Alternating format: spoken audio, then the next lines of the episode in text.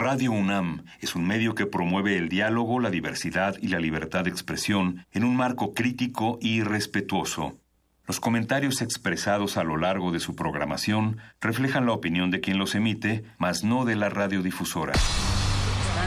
Las acusaciones crimen y son violadores. Yo quiero dejar muy claro ante todos ustedes. Vivimos tiempos donde el mundo no es gobernado por las personas más altruistas. Donde los muros estorban a la igualdad. A la sexualidad. A la creatividad. ¿Está en tus planes llegar al altar nuevamente? Donde se habla sin pensar y se admira sin saber. Vivimos los mismos tiempos que están viendo a la comunicación renovarse, al arte reinventarse, a la libertad superar sus límites. Nos hacen creer que lo mejor es triunfar en la vida. Donde el conocimiento y la denuncia están al alcance de nuestros ojos. De nuestros oídos.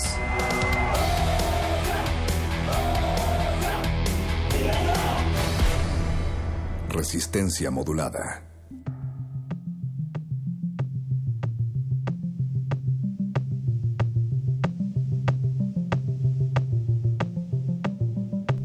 Nos vestimos de negro 43 días, 43 meses, 43 años. El tiempo que sea necesario seguimos preguntándonos si alguien ha visto los cadáveres de nuestros hermanos. Sin embargo, de entre los caídos nos queremos alzar como solo un corazón entre los niños jóvenes, mujeres y hombres de este país para bailar sobre las cenizas de nuestros propios recuerdos. Esto es resistencia modulada vivos se los llevaron, vivos los queremos. Muchas cosas, iba a decir conmemorar, señora Berenjena, pero más bien muchas cosas que evocar. Hola perro muchacho, buenas noches, ¿cómo están allá afuera? Allá afuera, si es que están en la Ciudad de México o en cualquier punto desde el cual nos estén escuchando a través tal vez de nuestro sitio en Radio UNAM eh, bueno, esto es resistencia modulada. Estamos aquí cuando son las 8 de la noche con 8 minutos, pero muchacho, pues sí, es una, es, es, también está bueno reflexionar como lo hemos hecho durante toda esta semana respecto a, por supuesto, a Yotzinapa, pero también respecto a la memoria, a la idea de evocar, de, conmemorar. y cuando y, lo complicado que se puede se puede volver cerrar la página dar la vuelta a la hoja eh, cuando todavía hay muchas cosas irresueltas, sobre todo lo más importante que es con lo que inicias tú esta emisión de jueves, que es eh, vivos, vivos se los llevaron y vivos los queremos, esa sigue siendo la consigna. Y entonces, cuando la exigencia sigue vigente, cuando todavía no hay justicia, pues eh, se vuelve un poco complicado hablar de conmemorar, de traer a la memoria algo que sigue aquí, que sigue latente, ¿no? Así es, en octubre empezamos a conmemorar otra otro lamentable suceso que ha marcado la historia de México, a pesar de que Díaz Ordaz decía que no creía que había un México antes del 68 y otro México después del 68, resulta que sí lo hay. Nos queremos quedar con el grito de denuncia, nos queremos quedar con la revolución, con la otra juventud que se despertó a partir de este lamentable hito histórico. Em, pero nos preguntamos cuántos hitos más necesitamos yo creo que no necesitamos ni uno más, ya no queremos ni uno más. Y, ¿sabes? Creo que creo que eh, independientemente del partido político al que le vayas y qué tanta esperanza tengas en el siguiente gobierno, eh, al menos los padres y madres de Ayotzinapa, pues sí han mostrado un poquito como se encuentran, digamos, con un poco de esperanza por eh, la conversación, por este encuentro que tuvieron el día de ayer con Andrés Manuel López Obrador. Creo que de entrada el hecho de que tu interlocutor, en este caso alguien que va a ser gobierno, no esté aferrado a una verdad histórica, ¿no? A esa verdad histórica que se ha desbordado y que se ha caído eh, y que hay evidencia de que esto fue una investigación mal realizada, eh, creo que el hecho de que tu interlocutor no se aferre a esa verdad histórica, sino por el contrario te, te escuche, te escuche y tenga un ánimo distinto, eso, eso ya es por lo menos un pequeño paso adelante cuando veíamos meses atrás pues una discusión completamente atorada, ¿no? un conflicto atorado. Hay una bisagra, hay un área de oportunidad para resolver este y muchísimos otros más asuntos que hay que, que hay que resolver. Estamos hablando de pues de un país lleno de fosas, no únicamente 43. Nos vamos a enfocar específicamente esta noche en este tema que a cuatro años sigue igual de vigente, pero pues sí, efectivamente es muy interesante lo que se viene. Nosotros queremos saber qué ustedes piensan, qué es lo que ustedes están eh, cavilando allá afuera o cómo lo sienten, cómo lo viven. Facebook Resistencia Modulada, Twitter arroba R modulada. Muchísimas gracias a los que hacen posible esta transmisión. Del otro lado del vidrio está Eduardo Luis Hernández. En la producción ejecutiva está también Francisco de Pablo eh, con su ejército de minions listos para contestar el teléfono. Don Agustín Mulia ejemplar en la consola de operaciones, Alba Martínez en la continuidad, pero sobre todo todos ustedes del otro lado de la bocina. Así es, perro muchacho. Y también no todo es tristeza, no todo es conmemoración, por supuesto que no lo vamos a dejar pasar, no lo dejaremos pasar eh, por alto o de largo este tipo de eh, pues momentos claves para la sociedad, pero también también tenemos otras cosas. Hoy estaremos con nuestros amigos muy queridos de Cultivo de Ejercios. Cultivo de Ejercios estarán aquí en cabina con Guzmán V, algo de hip hop para nuestros oídos y también glaciares, glaciares, perro muchacho, algo de música del sureste asiático. música del sur asiático con experimentación sonora. Siempre Ricardo Pineda y Mauricio Orduña dialogando con sonidos. Y bueno, para motivarlos, para combinarlos a que se comuniquen con nosotros de manera directa al 55 23 54 12. Apúntele bien, 55 23 54 12. Pues los vamos a llevar al partido de Pumas contra Puebla, que se va a llevar a cabo en la cancha del Estadio Olímpico este domingo en punto de las 12 horas. El partido correspondiente a, a no sé qué jornada, pero bueno, vayan a ver a los Pumas, vayan a, a apoyar a su universidad, la que sea, la de Puebla o la de la UNAM. Y lo único que tienen que hacer para llevarse un pase doble, señora Berenjena, es ¿qué es lo que tienen que hacer? Llamar a nuestros teléfonos en cabina, ¿te parece que son? 55 23 54 12 y 55 23 54 12. Lo único que tienen que hacer es darle un mensaje de amor a Francisco de Pablo. el mensaje más original se va a llevar el boleto. Así es, ahí está. Solamente tenemos uno, ¿eh? es el último que nos queda y es para este domingo mediodía en el Estadio Olímpico Universitario. Llame ya. Llame Así es. Y pues bueno, además, además de glaciares y de cultivo de ejercios, la música del jueves en la Resistencia, pues estará en un momento más. Tendremos en la línea a eh, Cao Sirenio, él es periodista guerrerense y por supuesto queremos saber eh, él como periodista, como un periodista muy relevante en, en México y, particularmente allá en Guerrero, pues que nos cuente cuál es su visión respecto a estos cuatro años de Ayotzinapa. También estaremos hablando con el director del Museo Casa de la Memoria, Memoria Indómita, José Galvez, estará por acá también en la Resistencia. Esto casi está por empezar. Resistencia modulada.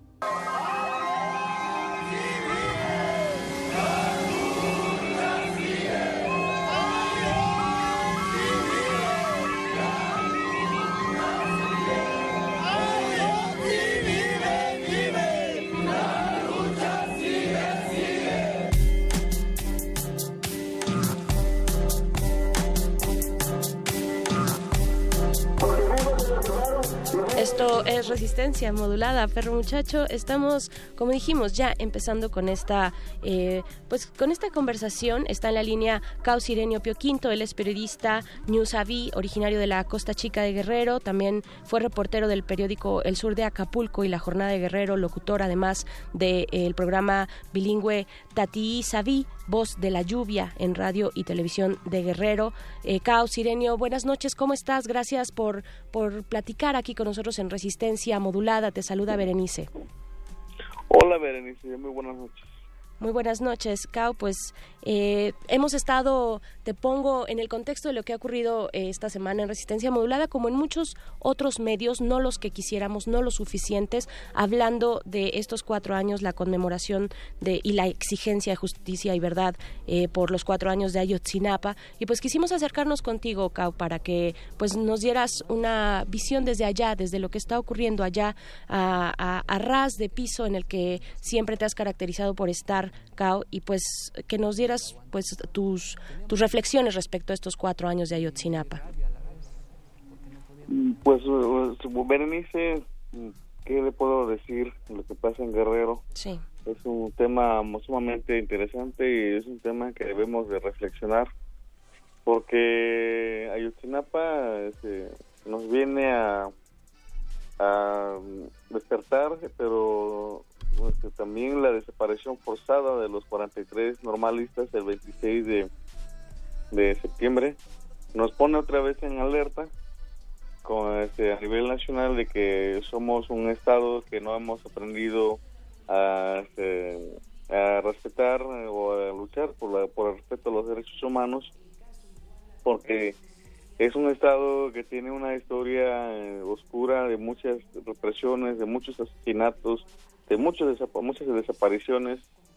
Eh, quiero decirte que con el 26 de septiembre nos dimos cuenta de que en, el país hay desaparecidos, pero no, no tan solo eran los 43 normalistas, sino que hay más de 30 mil desaparecidos en el país.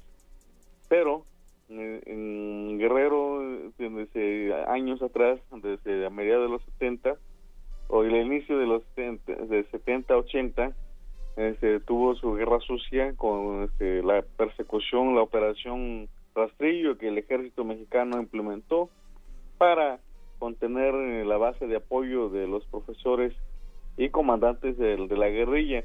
Por un lado, General Vázquez Rojas, de la Asociación Cívica Nacional Revolucionaria y eh, Lucio Cabañas Barrientos por el Partido de los Pobres. Eh, durante su movimiento de ellos, el ejército implementó campañas de militar en contra de su base y fueron desaparecidos. Eh, muchos activistas, muchas pero personas que tenían que ver directamente con cuestiones políticas.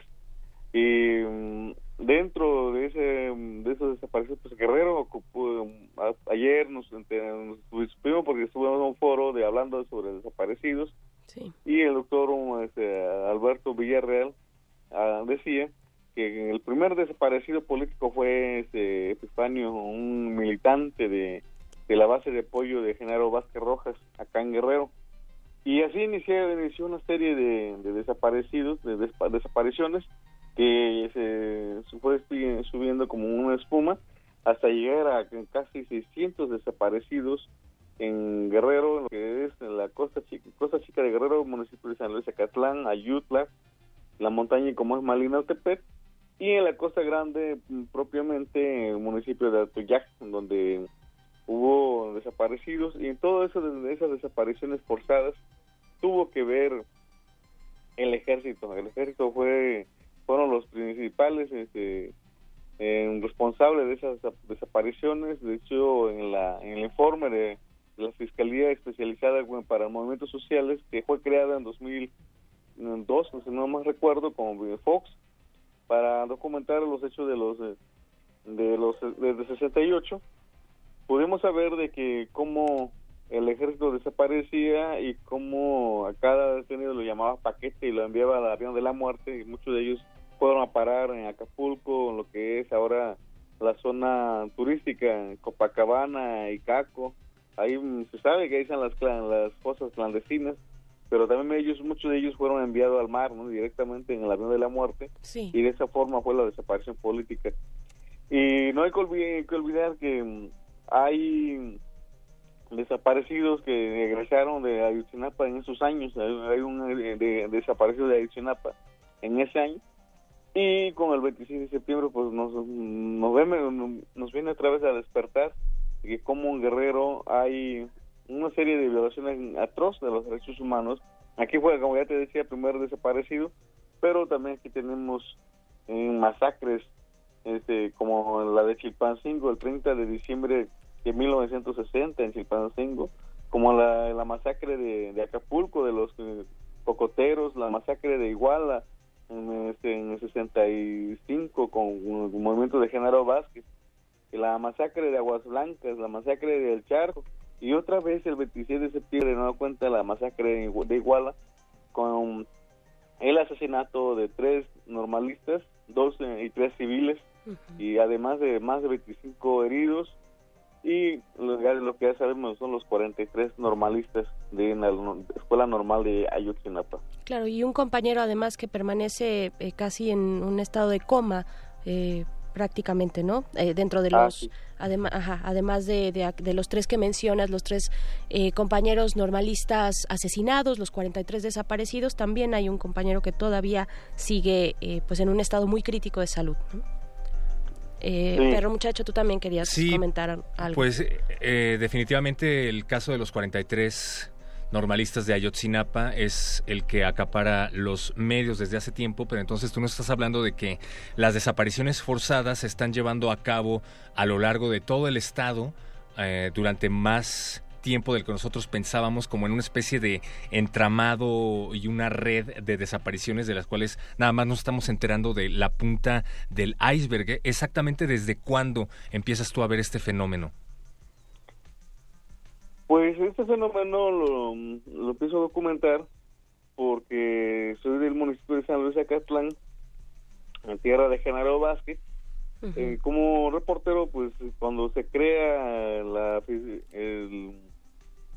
la Comisión de la Verdad de Guerrero en 2002, y con eso, pues, no, 2012, para ser preciso, se crea la Comisión de la Verdad para investigar en este, los movimientos, la los las desapariciones forzadas en Guerrero, con, sobre todo de los que, tienen que ver directamente con, con los movimientos sociales. Y pues me toca entrevistar a Consuelo Solís, esposa del comandante general Vázquez Rojas. Y entonces pues ya empezamos a abrir la cloacas y vamos viendo que hay una serie de desaparecidos, ¿no? Y que, y que todos esos desaparecidos tenían que ver con cuestiones políticas. Y y de, también desde ahí empezamos a dar mm, seguimiento a esa, a esa, lucha, ¿no? La lucha de la verdad en, el país, porque si hay algo que, que, duele en el país, en México, es eso, ¿no? El silencio de los periodistas, el silencio de los medios de comunicación y uno tal vez no es porque sea periodista, este, activista, sino que como periodista eh, tiene el deber de denunciar esas violaciones graves a los derechos humanos, ese, eh, exigir el respeto al derecho a la vida, no, el derecho a no ser desaparecido y el derecho a ser buscado. Entonces, damos ese seguimiento y nos vamos a ver descubriendo de que, de cómo eh, se fueron creando una estrategia, una serie de campañas políticas para llegar con la con los hechos del 26 de septiembre.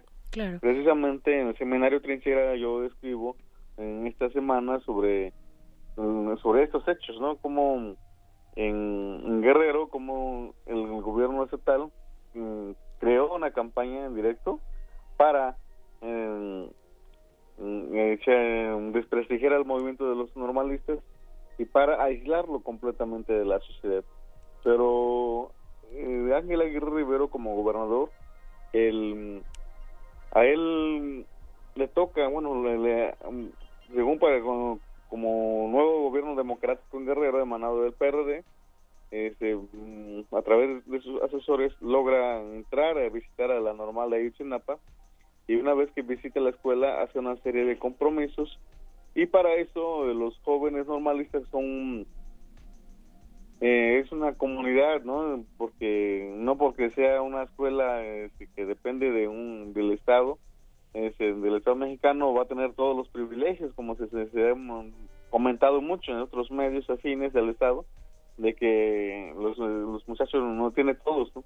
Claro, como muchas otras escuelas, Cau. Ajá. Como, muchas otras escuelas de, del Estado, pues que están en el abandono, ¿no? Así es. Y cuando Aguirre visita la normal, este, la, el Comité Ejecutivo Estudiantil Ricardo Flores Magón le hace entrega de un pliego petitorio. ¿Cuál era la demanda de los normalistas en ese entonces? Era que le incrementara de 25 pesos a 50 pesos de sus raciones, porque su atracción pues, era muy raquítico y tenía una razón de, de, de 2005. Entonces querían que se le incrementara 25 pesos más. ¿Cuál era otra demanda? De que se le diera la oportunidad a más muchachos este, hijos de campesinos y de comunidades indígenas pudiera ingresar, que era de 140, que fuera de 140 a 200 matrículas. ¿Cuál era otra demanda? Que les entregara herramientas para poder labrar su tierra. y que le entregaran colchones y camas porque la normal, los que no se han quedado en la normal no conocen que a, este, hay, antes del 26 de septiembre los colchones de los normales estaba lleno de chinche por más que se fumigaba o por más que buscaban este, insecticida para fumigarlo era completamente insaludable, ¿no? Y eso sí había colchones además. Sí, que no había colchones y se duermen en el piso. Entonces esa era la demanda y el gobernador le promete, dice, no, pues no puedo reafirmarlo ahorita, pero los espero en la oficina y ahí vamos a, a firmar este, el pliego petitorio. Eso fue en septiembre de 2011, en septiembre. La mm, lo citó para octubre, llegaron, llegó de octubre, no lo recibió, argumentando que no estaba. Los volvieron a citar en noviembre, y era la segunda cita, y, y luego a final de noviembre fue la tercera cita, entonces los normalistas dijeron, pues ahora qué hacemos. Este cuate ya nos dijo eh, que que, va a firmar, pero no vemos, ¿no? Pero para eso, y ya venían, ya era 12 de diciembre, de, la asamblea de, para dar esa protesta fue el, la, el 11 de diciembre, ya faltaba una semana para salir de vacaciones. los normalistas decidieron tomar, eh, bloquear la carretera y como consecuencia pues recibieron disparo del, de la policía ministerial, ah, policía estatal, policía federal y asesinaron a Jorge Alexis Herrera Pino, a Jesús eh, Gabriel Jesús Gabriel de Jesús este, Echeverría, además de del asesinato de ellos hubo alrededor de 15 heridos de gravedad. Está Edgar Espíritu que Olmedo que todavía sigue en estado de que aún no se recupera de la de un balazo que tiene en, en este pulmón que le afectó casi el 50% de su pulmón eh, hubo alrededor de, de 24, no, 40 detenidos, entre ellos un reportero que fue torturado en las instalaciones de la Procuraduría del Estado. Además de, de, esa, de, esos detenidos, hubo un, un normalista torturado y obligado a disparar un arma de alto calibre en las afueras de Chilpancingo para incriminarlo como responsable directo del asesinato de sus compañeros. Claro. eh, eh y, bueno, esta, esta, toda esta narración que nos haces, queremos, por, desafortunadamente por el tiempo, pues no, poder, no, no podemos continuar con ella de esta manera, pero sí queremos saber dónde podemos acercarnos, por ejemplo, a tu trabajo, al trabajo que has hecho de documentación, un trabajo además de, de alto riesgo, desafortunadamente, y que está plagado, eh, como nos comentas, en el caso de Guerrero y en muchos otros casos, estados de la República, plagado de estas, pues, de, de, de estos ataques graves, estas violaciones graves a los derechos humanos, desde, desde la libertad de expresión hasta el mismo derecho a la vida, la libertad de educación, toda esta situación que nos comentas de la normal rural de Ayotzinapa. ¿Dónde podemos encontrar tu trabajo, Cau? Este trabajo se ha publicado en el semanario Trinchera, es un semanario muy, de, manera cotorrera decimos que es marginal, porque mm, muy poco conocen, pero también es un, semanario donde procuramos hacer un buen trabajo periodístico y más que nada de presunción, sino que documentación de, hechos, ¿no? Claro, ¿y, y el eh, semanario Trinchera lo encontramos eh, en vía electrónica? Pues sí, se encuentra en vía electrónica, de hecho, esta semana estamos moviendo la edición especial dedicado a los cuatro años de justicia inalcanzable para Ayotzinapa, que es una edición completamente exclusiva para Ayotzinapa. Hablamos de ya lo que ya te comenté de cómo fue el proceso de la desaparición forzada de los 43 normalistas y hay una serie de, de, de, trabajo de los compañeros, de reporteros de, de que hablan, eh, que, que colaboran pero además de eso, la crónica, la reconstrucción de hechos del, del 12 de diciembre, que es lo que estamos nos está ocupando en este momento, está en un portal que, bueno, ese texto se publicó originalmente en el semanario Trinchera, pero no sé qué pasó, pero no está en la red. Sin embargo, está en una página de una revista de Ciudad Juárez que se llama Al Límite. Ahí buscan. Perfecto. Eh, eh, la historia de una de, la infamia en contra de Chinapa se llama el texto y es completamente la reconstrucción de hecho que fueron cuatro este, años que me llevó para reconstruir todo esa este, esa crónica de lo que pasó en la autopista el 12 de, de diciembre. Perfecto. Eh, pues muchísimas gracias. Estaremos ahí pues echándole un ojo al semanario Trinchera y también pues compartiendo estas narrativas necesarias fuera del margen, como dices, marginales, ¿no? De fuera de la versión oficial. Muchas gracias, Cao Sirenio Pioquinto, periodista eh, de la Costa Chica de Guerrero. Un abrazo hasta allá. Un abrazo, Berenice, y al saludo a Perro Muchacho. Saludos, Cau. Eh, te mandamos un abrazo solidario a ti y a toda la gente de Guerrero que está siendo víctima de la violencia y efectivamente los invitamos a que busquen no solo este trabajo, sino el nombre Cau Sirenio Pioquinto para que lean las crónicas y reportajes que él hace al respecto de estos temas para que se contextualicen y entendamos, que me parece muy importante, el contexto en el que se encuentran las normales rurales de nuestro país y su importancia. Muchísimas gracias a CAU. También queremos mandar un saludo al doctor Alejandro Torres y agradecemos por compartirnos su anécdota del 68, que tampoco eh, pues tiene desperdicio. Estuvimos platicando con él. Pueden aprovechar. Eh, para llamarnos al 5623-3281, 5623-3281, para dejarnos sus anécdotas o sus comentarios en nuestro buzón de voz. Vamos a un corto musical y regresamos. Así es, vamos a escuchar esto de Rolando Lerma Jiménez. La canción es Ayotzinapa, por supuesto. Resistencia modulada. modulada.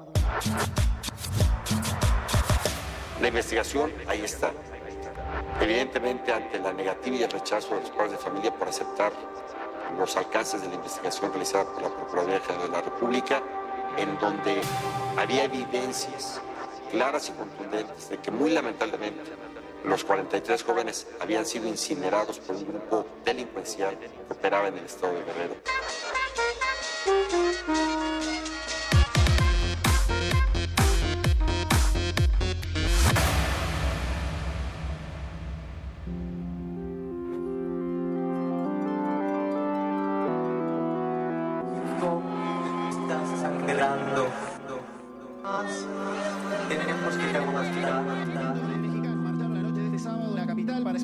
Ante la versión del gobierno nacional que afirmó el viernes que los 43 normalistas de Ayotzinapa fueron asesinados y calcinados.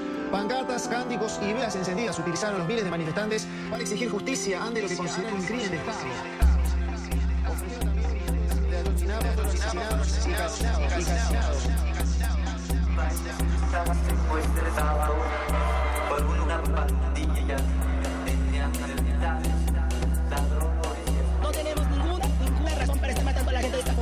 ¿Qué pasa? Yo soy la 44, mi hijo, su hijo, mi abuelita, ¿quién quiere ser número 44? ¿Qué país quiere vivir y tú? En el que el, el simple derecho de exigir tu derecho a una vida digna y justa significa que te van a desaparecer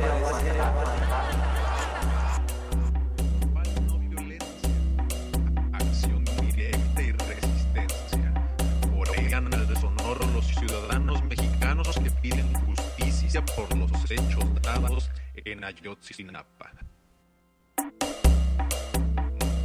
Muchas personas gritan, no violencia. Otros replican, esto no es violencia. Violencia son los asesinatos de estudiantes. Incluso hay renombramientos de calles. Frente a la PGR exigen la aparición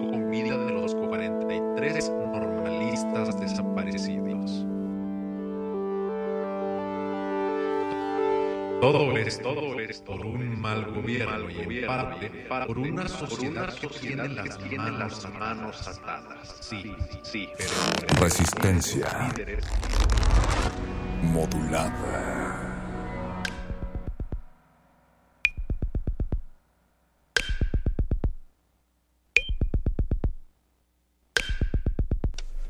Seguimos en resistencia, cuatro años, cincuenta años, los que sean necesarios. Y ya nos acompaña Jorge Humberto Galvez, él es director del Museo Casa de la Memoria Indómita. Ya nos habías acompañado hace, hace poquito.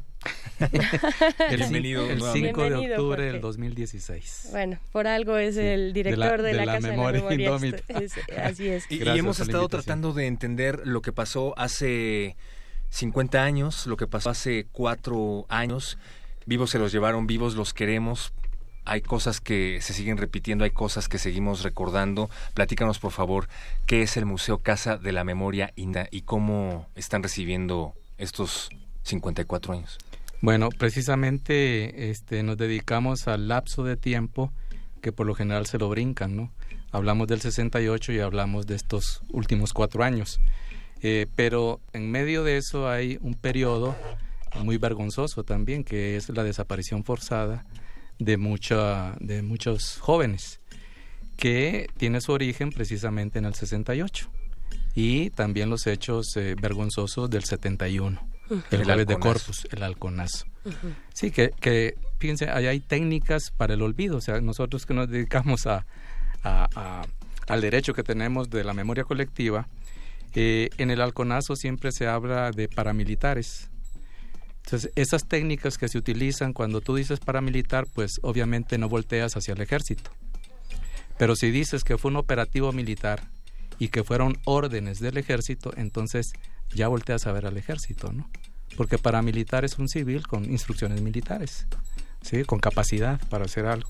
Entonces, eh, eh, son técnicas también del olvido y eso es lo que nosotros atendemos en el museo, explicamos eso.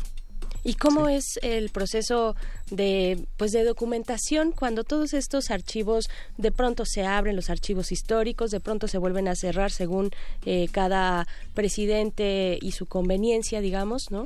¿Cómo, ¿Cómo van ustedes recuperando estos elementos, estos archivos? Si es a partir de la gente, si es eh, con las comunidades, ¿cómo, cómo es este proceso? Eh, la, el archivo nuestro, que es de ahí emana el museo, es el archivo del Comité Eureka. O sea, nosotros, este, si bien tenemos también documentación de lo que son los archivos de la Dirección Federal de Seguridad, pero el grueso de, de la muestra para, para ver las cuestiones de memoria es el archivo del Comité Eureka. Entonces es un archivo que tiene 43 años eh, ir recopilando toda aquella documentación. Recuérdanos qué es el Comité Eureka para los que estamos perdidos por ahí tal vez. Sí, este, el, el, Comité Eureka tiene su, su, inicio y empieza a organizarse en 1975 eh, como familias. Y también habían familias en ese momento que andaban solas, andaban desorganizadas desde 1969 por la desaparición de alguno de sus miembros. Entonces el comité se empezó a organizar a raíz de la desaparición forzada del hijo de Doña Rosario, de Jesús Piedra. Entonces, eh, ante llamado de los presos políticos del penal del Topo Chico allá en Monterrey, el comité ya tiene una, podríamos decir, una, una estructura formal como comité. Y el comité se llama Comité Pro Defensa de Presos, Perseguidos, Desaparecidos y Exiliados Políticos de México. El nombre corto, el nombre Eureka, es porque pudimos rescatar con vida 148 desaparecidos. Por eso la consigna vivos los llevaron, vivos los queremos, tiene mucho que ver con la desaparición forzada. ¿no? Histórica, histórica que ahorita nos cuentas tú, pero también hace un momento hablábamos con Caus Irenio, también de todo este lapso de la de la guerra sucia, ¿no? de, de todos, sobre todo en Guerrero, que él es donde, donde practica el periodismo, pues nos comentaba toda esta larga historia, ¿no? De eh, Genaro Vázquez Rojas, por ejemplo, desde allá, eh, y, y cómo ¿Qué, importancia eh, eh, tiene la memoria colectiva, eh, Jorge? ¿Qué importancia tiene la memoria colectiva para la reconstrucción de una sociedad tan golpeada como es la mexicana en estos momentos? nosotros tenemos como, como puntos importantes a lo que vendría a ser una ley, nosotros tendremos derecho a la memoria, a la verdad, a la justicia. Y una de las cosas que es muy discutible es la reparación del daño. Entonces, nosotros como, como comité y como museo, eh, lo que hacemos es eh, explicar lo que viene a ser la memoria, ¿no? Eh, tenemos que, para la no repetición de los hechos, o para que al menos los jóvenes que nos visitan tengan los elementos suficientes para, uno de ellos para hablar con propiedad, por ejemplo, eso de la guerra sucia, es un término inadecuado, ¿no? O sea, ya con solo decir guerra, se supone el conflicto entre fuerzas casi del mismo nivel lo que ocurre también actualmente con eh, el conflicto armado del narcotráfico. Sí, la guerra contra el narco, ¿verdad? Entonces, para declarar la guerra, primero yo creo que tiene que pasar por el Congreso para ver si te autorizan por el Senado. de que entres, este, por el Senado, eh, para que te autoricen. Y tiene que haber una formalidad, tiene que haber firmas. Entonces los panistas lo que hicieron fue saltar eso y empezar con una supuesta guerra contra el narco para justificar la gran cantidad de víctimas inocentes que hay. O sea, este exterminio que está habiendo contra el pueblo mexicano, entonces ellos se escudan con una supuesta guerra contra el narco. Así también el término guerra sucia, pues tiene que ver más que todo, eh, lo correcto es el terrorismo de Estado. Y, hacen una diferenciación muy, muy estricta, hace rato lo estaba diciendo, entre desaparecidos, desapariciones forzadas y desapariciones forzadas que tienen que ver con temas de índole política, ¿no? Sí. Siempre tienen que ver con este tema. Eh, nosotros, eh, al menos así lo concebimos y así lo vemos, eh, tenemos una perspectiva ya de 43 años y las desapariciones forzadas, por ejemplo, la ley, la, esta, esta ley que habla sobre los, las desapariciones forzadas cometidas también por particulares, eso dicen al proemio, a la ley, este, los particulares no cometen desapariciones forzadas. Entre particulares es secuestro y para eso ya hay una ley. Entonces, desaparición forzada solo la cometen agentes del Estado o agentes, ¿verdad? Entonces nosotros tenemos que ser muy precisos eh, para dar elementos eh, de lo que es la desaparición forzada, ¿sí? Este, nosotros estamos totalmente en contra que es desaparición forzada a cargo de particulares. Entonces, los, los que promovieron esa ley que fue este, firmada o promulgada el 17 de noviembre del año pasado, los abogados que estuvieron ahí y los panistas y priistas que eh, avalaron esta ley es con dolo, ¿eh? porque no hay desaparición a cargo de particulares, desaparición forzada a cargo de particulares. Para eso existe ya el secuestro. Por supuesto. Sí, entonces es, es, son técnicas del olvido también dentro de las leyes. Estamos hablando de que las cosas se han venido repitiendo aproximadamente, ya lo decía usted, desde el 68, desde la época del halconazo. ¿Estamos al nivel de las desapariciones de una dictadura militar como las hay en otros países de Latinoamérica? Eh, estamos eh, todavía mucho peor. Ok. Porque es aquí estamos hablando de una por ponerle algún término, de dictaduras invisibles. ¿Sí? Entonces es, es, una, es una, un gobierno autoritario sin necesidad de que esté un militar a cargo. ¿no? Este, aquí nos cocinamos aparte en México. No somos tan burdos o estos no han sido tan burdos como en el Cono Sur o en Centroamérica que al que ponen ahí es un militar, ¿no? Y es el que empieza a hacer las desapariciones. Aquí no. Aquí han sido civiles los que han estado en el Ejecutivo y hacen las mismas este, atrocidades que cualquier dictadura militar. Entonces, este, internacionalmente, pues México era visto como una democracia ejemplar porque daba cabida a muchos que eran perseguidos por, motivos políticos. Eh, pues está la guerra civil española, recibimos a una gran cantidad de gente que venía huyendo para preservar su vida.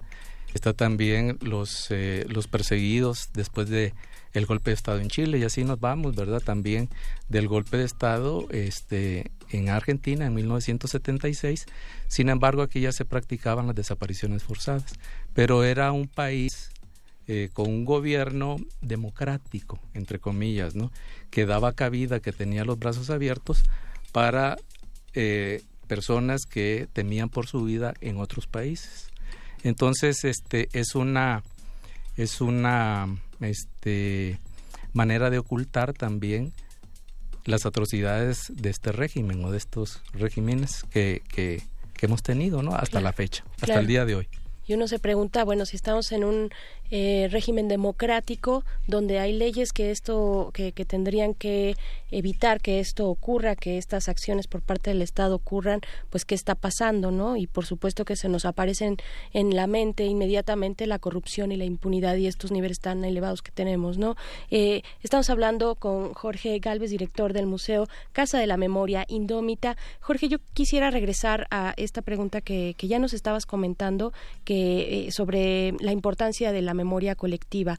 Tú ya nos hablabas de, bueno, el trabajo que hacen en el museo y cuando los jóvenes vamos y nos acercamos, pues primero que nada hablar de manera correcta y referirnos de manera específica, porque nombrar, nombrar importa, nombrar correctamente importa, ¿no? Cuando decimos un feminicidio, importa que le llamemos feminicidio, en este caso, cuando hay tortura también, cuando hay desapariciones forzadas, ¿qué otros elementos, por qué, por qué recurrir a la memoria colectiva es importante? Eh, tenemos derecho a eso, ¿no? Para principio de cuentas, pero sobre todo son, son al, recurrir a, la memoria colectiva es el derecho que tenemos, ¿verdad? A la historia, a la documentación, a los elementos eh, de lo que ha ocurrido. Pero también al mismo tiempo es este, traer precisamente a la memoria hechos que en la historia no están consignados, en la historia oficial, ¿no? Entonces, si ustedes eh, revisan, no hay ningún texto en el que haga referencia a esa, entre comillas, ¿no? guerra sucia. Entonces, tiene que haber algún lugar en el que se tiene que decir ese periodo tan importante en la historia reciente de México.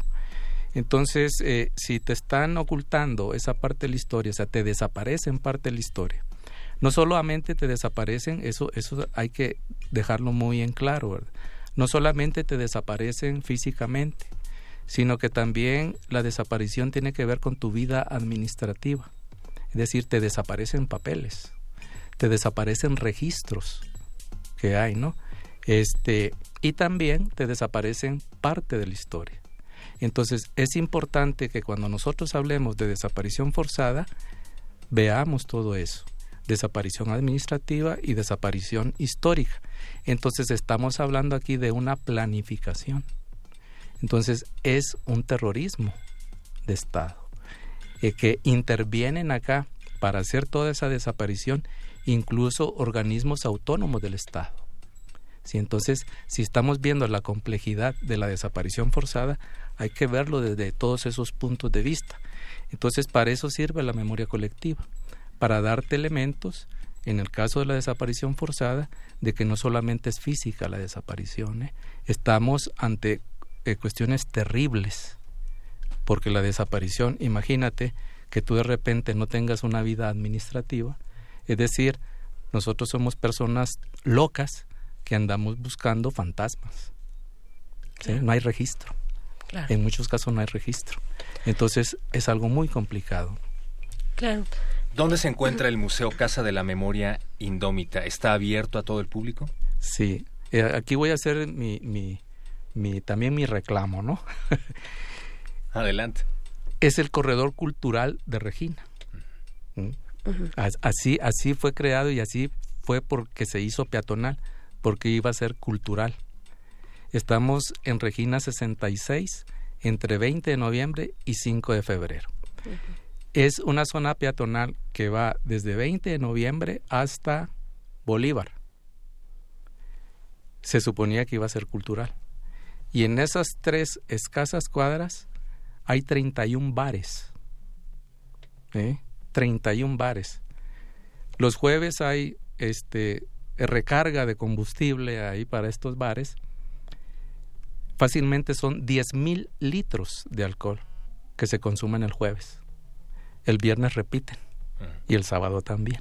Pues ahí está, ahí está para las autoridades de la delegación Cuauhtémoc, ¿no? Y para aquellos que tienen a cargo este... Lo que pasa, perdón que te interrumpa, que ya hemos platicado con la delegación y dicen que ellos no tienen facultades. Hemos platicado también con el gobierno central y dicen que ellos no tienen facultades. Mm. Entonces estamos hablando aquí que ellos mismos hacen un vacío de autoridad ¿eh? para la venta de alcohol en vía pública y eso atrae la venta de drogas. Entonces ahí estamos nosotros, Ahí están ustedes contracorriente también. Ahí estamos. Eh, incluso en el presente. Muchas gracias, Jorge Humberto Galvez, director del Museo Casa de la Memoria Indómita. Y pues bueno, también seguiremos este, pues, eh, eh, este, este, este reclamo que tú haces muy importante, muy interesante, me parece. Ya no tenemos tiempo para ahondar en él, pero agradezco mucho que lo hayas mencionado y que, porque, porque sí, son los espacios que deberían ser culturales y no necesariamente esto tiene que ver con el comercio. Muchas gracias por haber estado acá. Bueno, gracias a ustedes. Buenas noches. Muy buenas noches. Porque es parte de donde se abre el círculo, ¿no? Que lleva a muchísimas otras cosas. ¿Qué decir? Esto es Eh, Resistencia Modulada. Viene Bécame mucho a continuación. Muchas gracias por permanecer acá de aquí hasta las 11 de la noche. Pero muchachos, ya viene el charro. Ojalá. José Ángel Adán Alexander Mora Alexander Mora Abel García Abelardo Vázquez César Cristian Bernardo Y esto es cosa seria, pariente.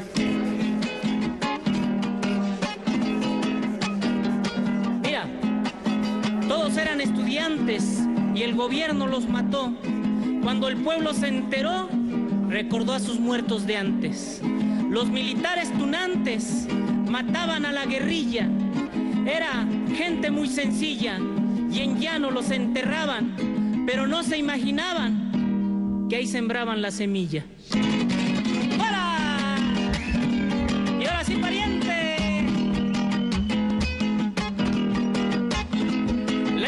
Injusticia predomina y tiene sus asegúnes.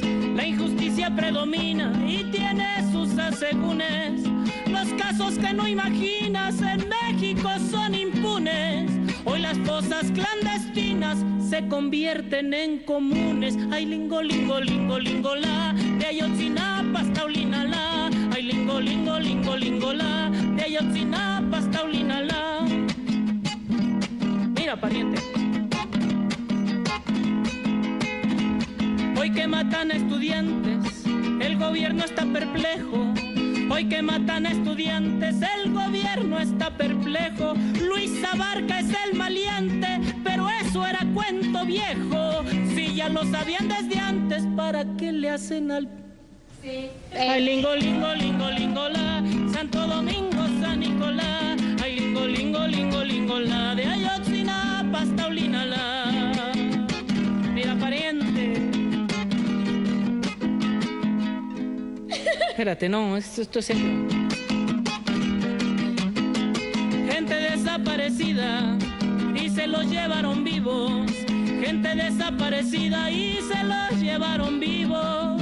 En esta nación podrida ya todo está muy jodido. Hoy mantenerse con vida es un acto subversivo. Ay, lingo, lingo, lingo, lingo, la.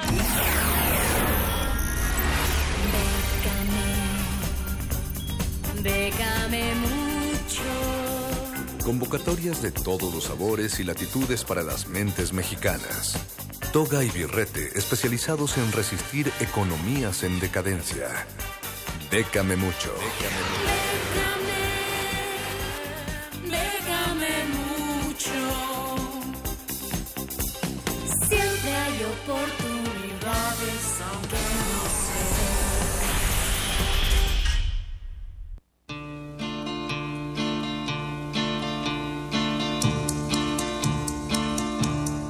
Ya tenemos ganador del pase doble para que se vayan a ver a los Pumas de la Universidad Nacional y a los a los amigos de la Universidad de Puebla el próximo domingo a las 12 del día en el Estadio Olímpico, pero tenemos ya en la línea al Charro que nos va a decir otras formas de ganar siendo escritor. Charro, ¿estás escuchándonos?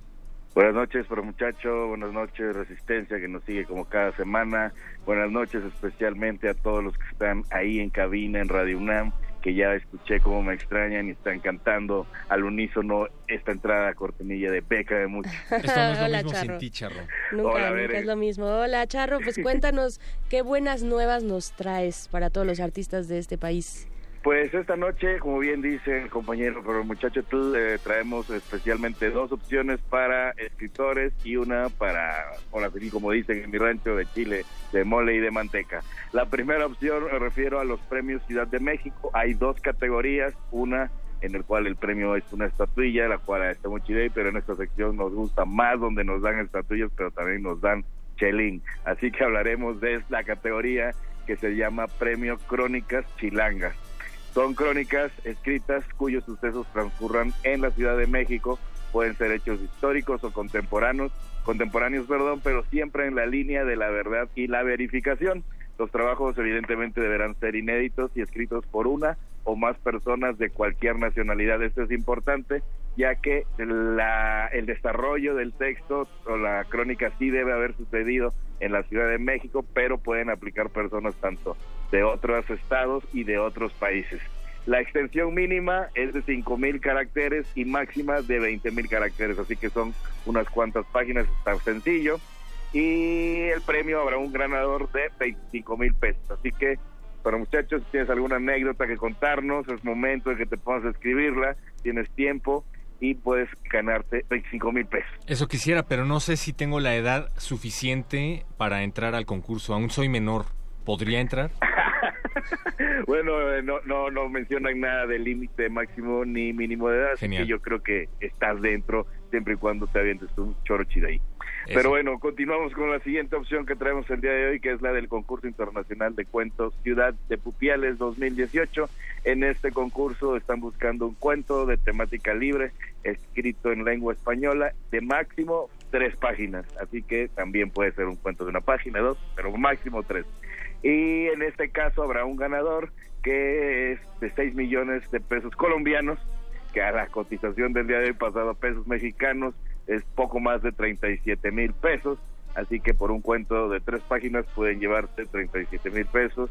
Tienen un cuento ahí que falta una pulidita en el cajón o, puede, o se les da esto de escribir, pueden sacarse tres páginas de volada, inténtenlo y pues ahora sí que nada pierden, todo que ganar. Y afortunados aquellos que de volada pueden aventarse tres buenas páginas de un cuento charro.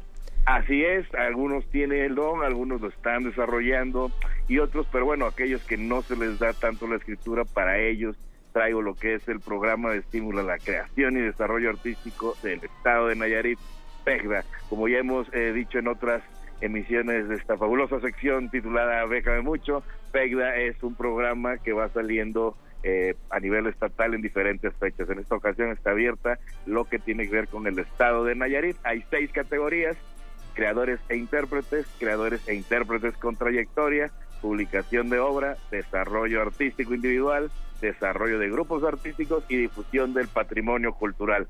Dentro de estas seis categorías hay diferentes variantes eh, que pueden checar en las bases completas y los proyectos pueden abarcar campos culturales como lo son las artes plásticas, la literatura, música, patrimonio cultural, danza, medios audiovisuales y teatro.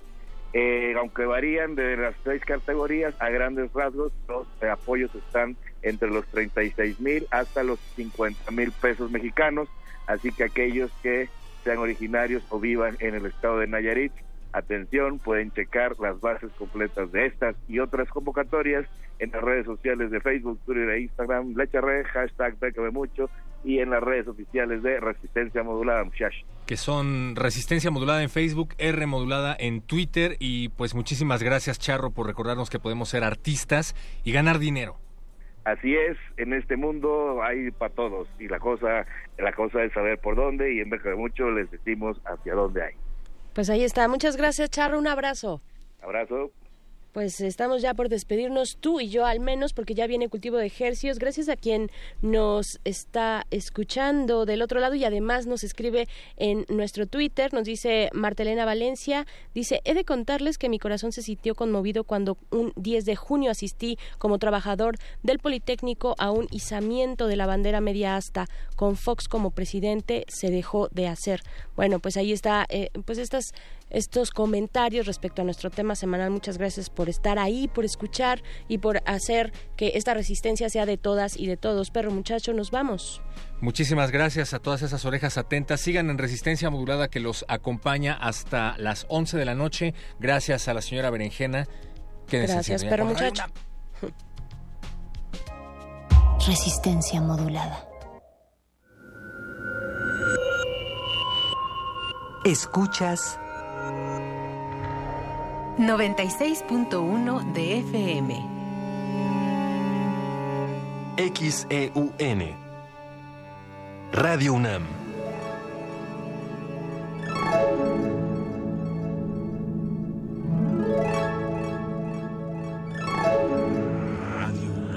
Experiencia sonora. La violencia pegaba tan fuerte que ahuyentó a los soñadores.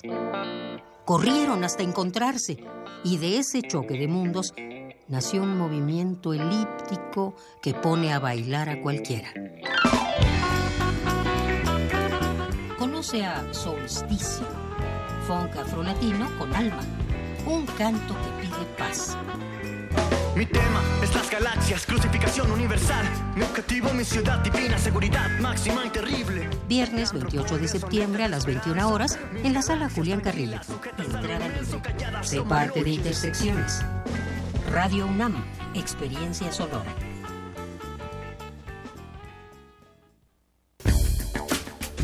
El Laboratorio Arte Alameda exhibe la muestra Los pies en el agua y la mirada en las estrellas, Esperando el relámpago, integrada por 10 piezas pictóricas, escultóricas, mecánicas, fotográficas, sonoras y fílmicas, que son el resultado de la convocatoria del programa Arte, Ciencia y Tecnología, convocado por la Secretaría de Cultura, el CENART, el INBA y la UNAM, para vincular el arte y la tecnología. Los pies en el agua y la mirada en las estrellas, Esperando el relámpago, se puede visitar en el Laboratorio Arte Alameda.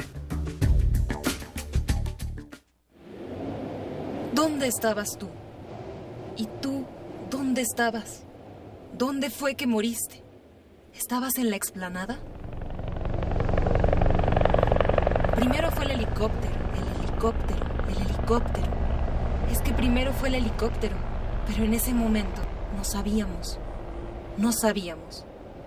¿Alguien lo sabía? Radio UNAM conmemora los acontecimientos del 2 de octubre con un evento especial, Patria, Fosa Común, a 50 del 68. Lectura dramatizada de poemas y narraciones sobre el movimiento estudiantil. Dirección, Eduardo Ruiz Aviñón. Este 2 de octubre a las 19 horas en la sala Julián Carrillo. Entrada libre. Transmisión por el 96.1 de FM y el 860 de AM. Radio UNAM. Experiencia sonora. Resistencia modulada.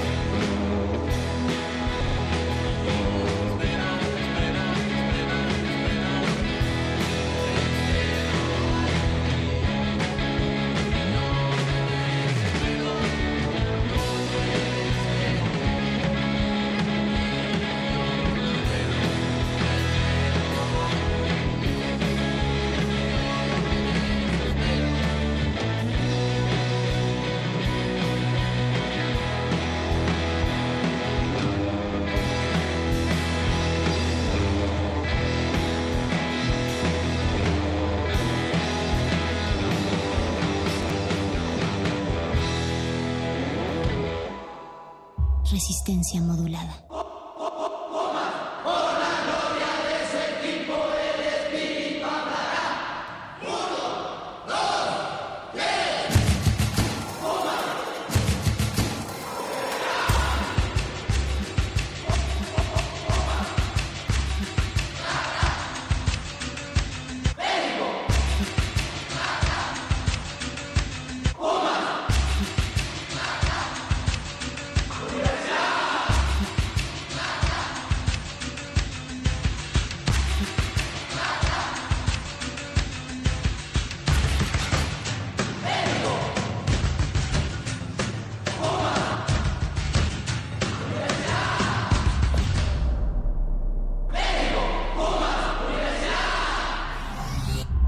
Modulada.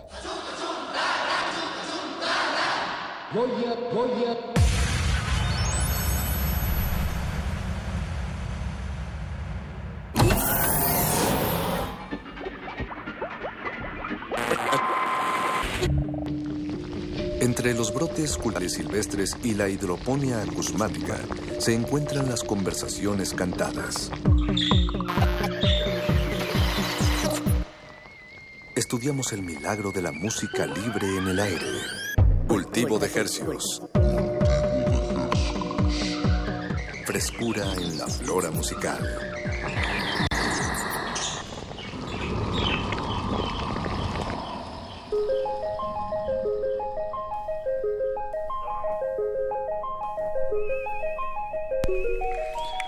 Organismos audiosensibles y radioceptibles inmersos en las ondas hercianas, bienvenidos a otra emisión de Cultivo de Hercios. El invernadero de resistencia modulada que se atomiza y transmite cada lunes y viernes, jueves, a las 9 de la noche, en compañía de música fresca que hacemos llegar hasta sus oídos. Por la frecuencia de Radio UNAM 96.1 de FM. XEUN. Llegamos al Valle Entero de México a través de, este, de estas frecuencias y a la aldea global a través de nuestro portal en línea www.resistenciamodulada.com. Siendo hoy septiembre 27 a las 21 horas con 8 minutos, les damos la bienvenida a este espacio, su servidor Apache o Raspi. Y su servidor Paco de Pablo, muchas gracias por su sintonía. Eh, también nos acompaña Eduardo Luis Hernández Hernández en la producción de este maravilloso espacio, eh, privilegiado espacio, y don Agustín Mulia en la producción técnica. En la Al- operación técnica, Alba Martínez en continuidad. Hola, Alba. Buenas noches, sí nos está escuchando. y Alberto Benítez Betoques, el perro muchacho. Cristina Urias también está por ahí. Es una familia feliz esta de la de Radio UNAM. Exactamente, y es un, un verdadero privilegio estar detrás de estos micrófonos. Y bueno, de aquí hasta las 10 de la noche les estaremos pues llevando música hasta la comodidad de sus oídos, así que pues relájense, si van en el carro pues no no voltean a ver el celular, volteen siempre hacia enfrente, está lloviendo, puede, Ta- también, puede causar accidentes. También hay que voltear a ver hacia enfrente siempre, ¿no? Digo, a veces está bien voltear a ver hacia atrás, eh, pero bueno... Pero de- eso es nostalgia hasta cierto grado, ¿no? O memoria. O memoria. Sí, sí. O el, re- o el espejo retrovisor. Exacto, y los objetos pueden estar más cercanos de lo que uno cree. y, y- y en esta reflexión de ver hacia adelante, Paco, a mí me gusta, pues también, si uno, si uno va viendo hacia adelante y si va viendo hacia arriba, pues se puede maravillar con, con el cielo y las estrellas, pero luego se puede tropezar uno con cualquier piedrita. Y en cambio, si uno va nomás viendo hacia abajo, pues Se pierde, pierde de- mucho. Entonces hay que estar viendo hacia todas partes en un balance, procurar un balance. eh, Exacto. En, en las direcciones a las que vemos. Porque a veces también puedes encontrar cosas muy preciadas tiradas en el piso. O puedes eh, evitar que te caiga algo en la cabeza. Exactamente. Hay que tener cuidado. Pues, ¿qué va a acontecer, Paco, esta noche? Pues esta noche les tenemos, eh, como siempre, tenemos un sujeto de estudio a quien disectaremos frente a sus oídos. Y tenemos invitaciones que, que hacerles para eventos que se llevarán a cabo este fin de semana y la próxima semana también. Y pues comencemos con la primera invitación de esta noche. Para eso Eh, tenemos sí. en la línea telefónica a nada más y nada menos que al señor Andrés Montañas o Andy Mountains. Eh, Andrés, ¿estás por ahí? Oye, se oye gente por ahí. Se oye eco. Se oye... aquí, confirmo, confirmo presencia. Eso, bien, estás ya sonando aquí en el 96.1 de FM. Andrés Mon- Andy Mountains, eh, pues un, un camarada que ya ha estado aquí con nosotros, compositor, eh, que, que, que, bueno, hay, hay mucha... Pues ya has estado aquí varias veces y, y has lanzado mucho material recientemente. Igual empezamos por ahí, Andy. ¿En qué andas, en qué andas produciendo en este, en estos momentos? En este momento estoy produciendo popó, estoy en el baño. Eso, ex- eso explica el, el eco, el eco que tienes ahí. Yo creíamos que estabas en altavoz. Sí, ahorita le quita el altavoz, me agarraron como el tigre de Santa Julia. Órale. Pues, pues, así pasa cuando sucede. Esto es radio en vivo, Sí, no podemos vivo. controlar todas las variables. Un honor, un honor compartir este momento con todos ustedes a la escucha. Eh, pues saqué una serie de rolas, covers, eh, a morras famosas de los noventas como Gloria Trevi, Faye, y acabo de sacar una rola que se llama Alarma Sísmica, el 19 de septiembre, que es para curarme el miedo de la alarma sísmica. Ya, no, no, no, no espantarse de Oquis, porque a veces son nada más simulacros. Sí, no, es, es muy tierna, es como un tecito de tila para la Ciudad de México. Esa, se la recomiendo mucho. Alarma sísmica, búsquela en YouTube. Eso. ¿Y de dónde surgió esta, Inquietud. digamos, inquietud o necesidad de, de hacer covers a mujeres de los noventas, a, a cantantes? de ¿Has los estado noventas? nostálgico últimamente, Andrés? Creo que fue como... Ah, ya tú como- mejor. Ya, ya, ya, ya, estoy en el lugar, ya, ya le jalé y todo. La verdad no le jalé, me dio vergüenza. Empezó porque me empecé a poner espaldas, empecé a conectarme desde la psico- psicoanálisis con mi mamá, con lo femenino, y luego la ciudad se volvió feminista radical en algunos aspectos. En general el mundo está yendo hacia allá y sentí que tenía que abordarlo desde una manera creativa, desde una manera artística y un poco como irreverente y divertida. Entonces, eh, también empecé, empecé como a explorar mi, mi lado femenino, así mi lado como más sumiso, o más como intuición, cosas así. Y no sé, no sé, como que esas canciones son muy divertido cantarlas. Sí. Me, me Sí, despierta algo extraño cantar doctor psiquiatra. Am, también es una manera de como mejorar como intérprete, creo. No sé, como como encontrarme en medio entre lo que yo quiero expresar y lo que a la gente le gusta. Y a la gente le gusta Gloria Trevi, creo. Sí, no, claro. Está más que comprobado. Tatiana, Fey, Tatiana Fey, o sea, Mónica Naranjo. Talía. y pues sí, Fey, doctor, y también porque son rolas que sí, es una teoría de la canción como de que nosotros afectamos el pasado más que el pasado a nosotros. Eso. Eh, Andrés, pues este Andy Mountain se va a estar presentando este sábado, este sábado 29 de septiembre, en el marco del, de la celebración del sexto aniversario de la No FM. Nuestros, nuestros hermanotes grandes. Sí, nos llevan, nos llevan dos años. Nos llevan dos años. La 9FM cumple seis años eh, al, al aire a través del internet, por así Oh. decirlo, y, y, pues tienen un cartel envidiable y, y disfrutable y a- a- afortunadamente accesible. Entonces, pues por allá nos vamos a ver el sábado en el Foro Normandí, que está ahí en el, en el centro. En la calle de López, el, el número 15, ahí en la colonia centro, a dos, dos cuadras, dos cuadras del, del Metro Bellas Artes. Entonces, eh, bueno, les comentamos rápido, vas a estar tocando tú, Andy Mountains, vas a estar con Teresa Cienfuegos y Las Cobras, que si mal no recuerdo, ahí tocas el bajo también, Andy. Sí, toco el bajo y estoy justo aquí en el ensayo. Aquí está Yaya, les quiere mandar saludos. Ah, bien, bien, pues La baterista. la bate- Hola. Hola, ya, ya. Pues Yaya es genial baterista, vamos a estar tocando. También va a tocar la batería de Randy Mountain, a partir de la. Sí, Ah, bien. estarlo acompañando un Eso. ratito porque lo amo. Bien, a- a- amor en el aire. Amor en el aire. Este también va a estar Augusto Bracho de Venezuela, Santos desde Tijuana y Kid Wow. Cobra de Los Ángeles. Entonces es una fiesta, fiesta muy, muy, muy variadita. Ay, se me olvidó mencionar a la voz gemela de Juan Gabriel. Eso es lo que todos queremos ver. Ese es el plato fuerte, ¿verdad? Al parecer. Y también va a haber una serie de estandoperos. Ah, sí, cierto. Estando perras, estando perras. Pues ahí está, más de seis actos en vivo, stand-up entre actos, eh, todo esto el sábado 29. Pues Andy, eh, pues ahí está la invitación para la audiencia, para que vayan y apoyen. Este, este evento es directamente, lo- los covers va directamente al, al proyecto de No FM para que siga, pues siga transmitiendo y siga haciendo lo que está haciendo. Resistiendo, sin miedo. Sí, pues vayan, por favor. Las fiestas de 9FM son legendarias. Son, están poca madre. Sí se ponen bien. Puta fiesta loca, intensa. Y son como un bastión de la autogestión de manera sustentable y muy divertida. De manera sustentable, muy importante. Sí, eso está muy padre, ¿no? Porque también es como apoyar todo este pero independen- independiente. Y pues estamos muy contentos de ser parte de esto. La verdad es que nos hayan tomado en cuenta es como Gracias, manitos. súper, este, súper felicidad máxima para nosotros, la neta. Eso, pues nos veremos ahí el sábado a partir de las 10 de la noche. Pues regalémosle a la audiencia eh, una de estas muestras de, de Andy Mountains en, en su faceta de, pues explorando el lado femenino. Le, da- le llamo las maletamorfosis. Las vida. Maletamorfosis. Porque todo lo que escuchan es hombre orquesta, es una maleta que tiene un tambor y guitarra. Buenísimo. Y tu buenísimo. voz.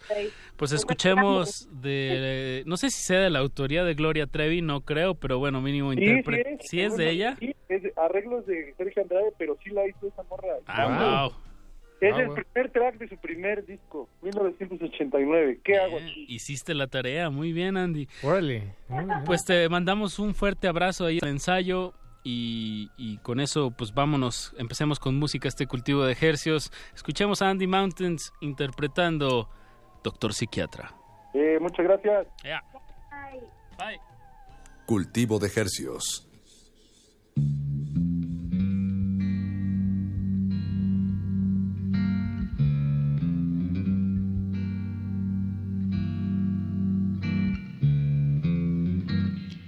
Que ya es tiempo de ir con el psiquiatra.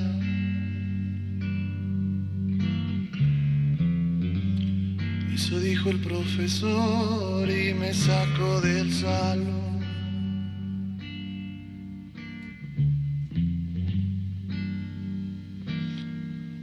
Y cuando llego de noche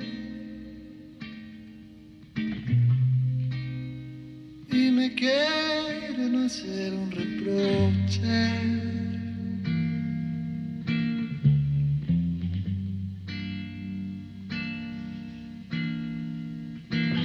No oigo nada, no oigo nada y corro hacia la ventana, pero del quinto piso el que salta se mata. Me pongo muy violenta, viento adornos de casa, no estoy loca, no estoy loca loca, solo estoy desesperada. Doctor psiquiatra,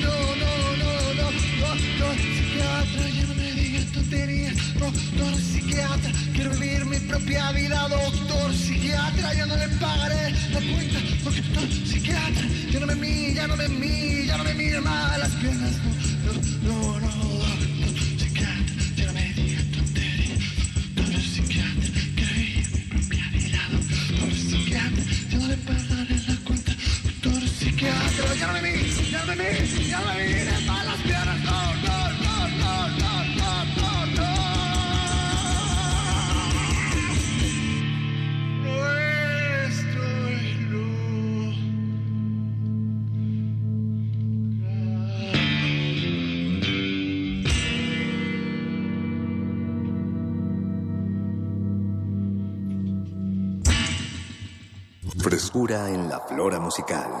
Cultivo de Jercias.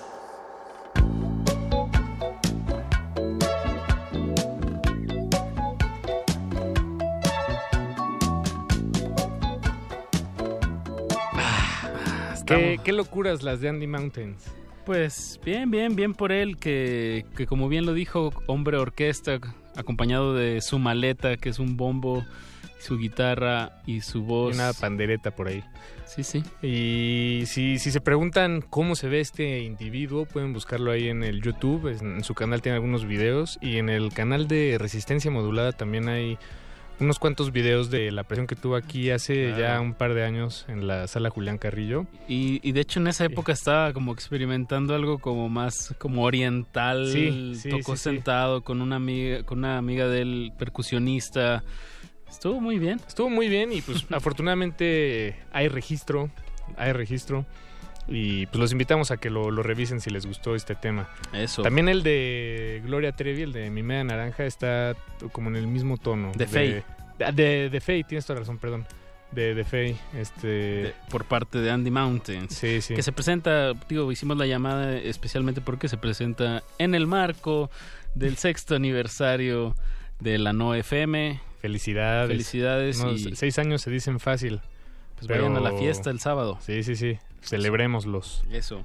Bueno, y aquí lo que de lo que se trata este espacio es de llevarles hasta la comodidad de sus oídos, pues música fresquecita y sobre todo pues charlar, eh, pues persona a persona con, con la gente que, que hace esta música.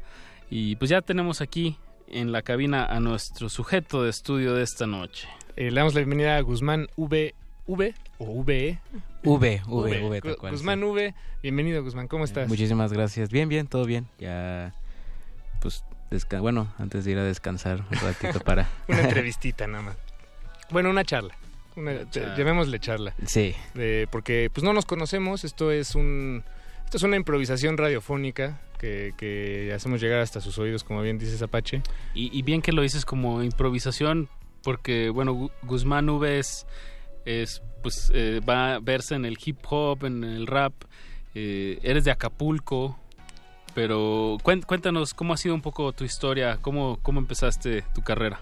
Pues eh, en realidad siento que esto de la incursión en la música es una pregunta que siempre me hacen, pero es como medio difícil explicar porque yo siento que sí hubo como demasiadas corrientes que en algún momento me, me, dije- me motivaron a hacerlo, ¿no? Desde desde que desde chavito estuve expuesto a la música, porque muchos de mis familiares siempre se han dedicado a tocar instrumentos. eh, uno de ellos, uno de mis tíos que ya falleció, que es una de las personas que siempre me mantuvo como esta cultura del consumo musical, que él incluso tiene, o sea, como que esta historia, mi mamá me decía, no, pues es que muchos de nosotros, o sea, muchos de mis hermanos, a mi mamá, mis tíos, eh, cuando estábamos chavitos dice- de- decía que recibían lana, entonces usualmente comprabas juguetes, pero él era de los primeros que por ver a mi abuelo vinilos. Ok, Era, lo que él compraba y decías, órale, no es un comportamiento normal para un niño, pero era algo que le atraía a él mucho. Entonces, de, de ser, crecer en esa casa, en casa de mis abuelos,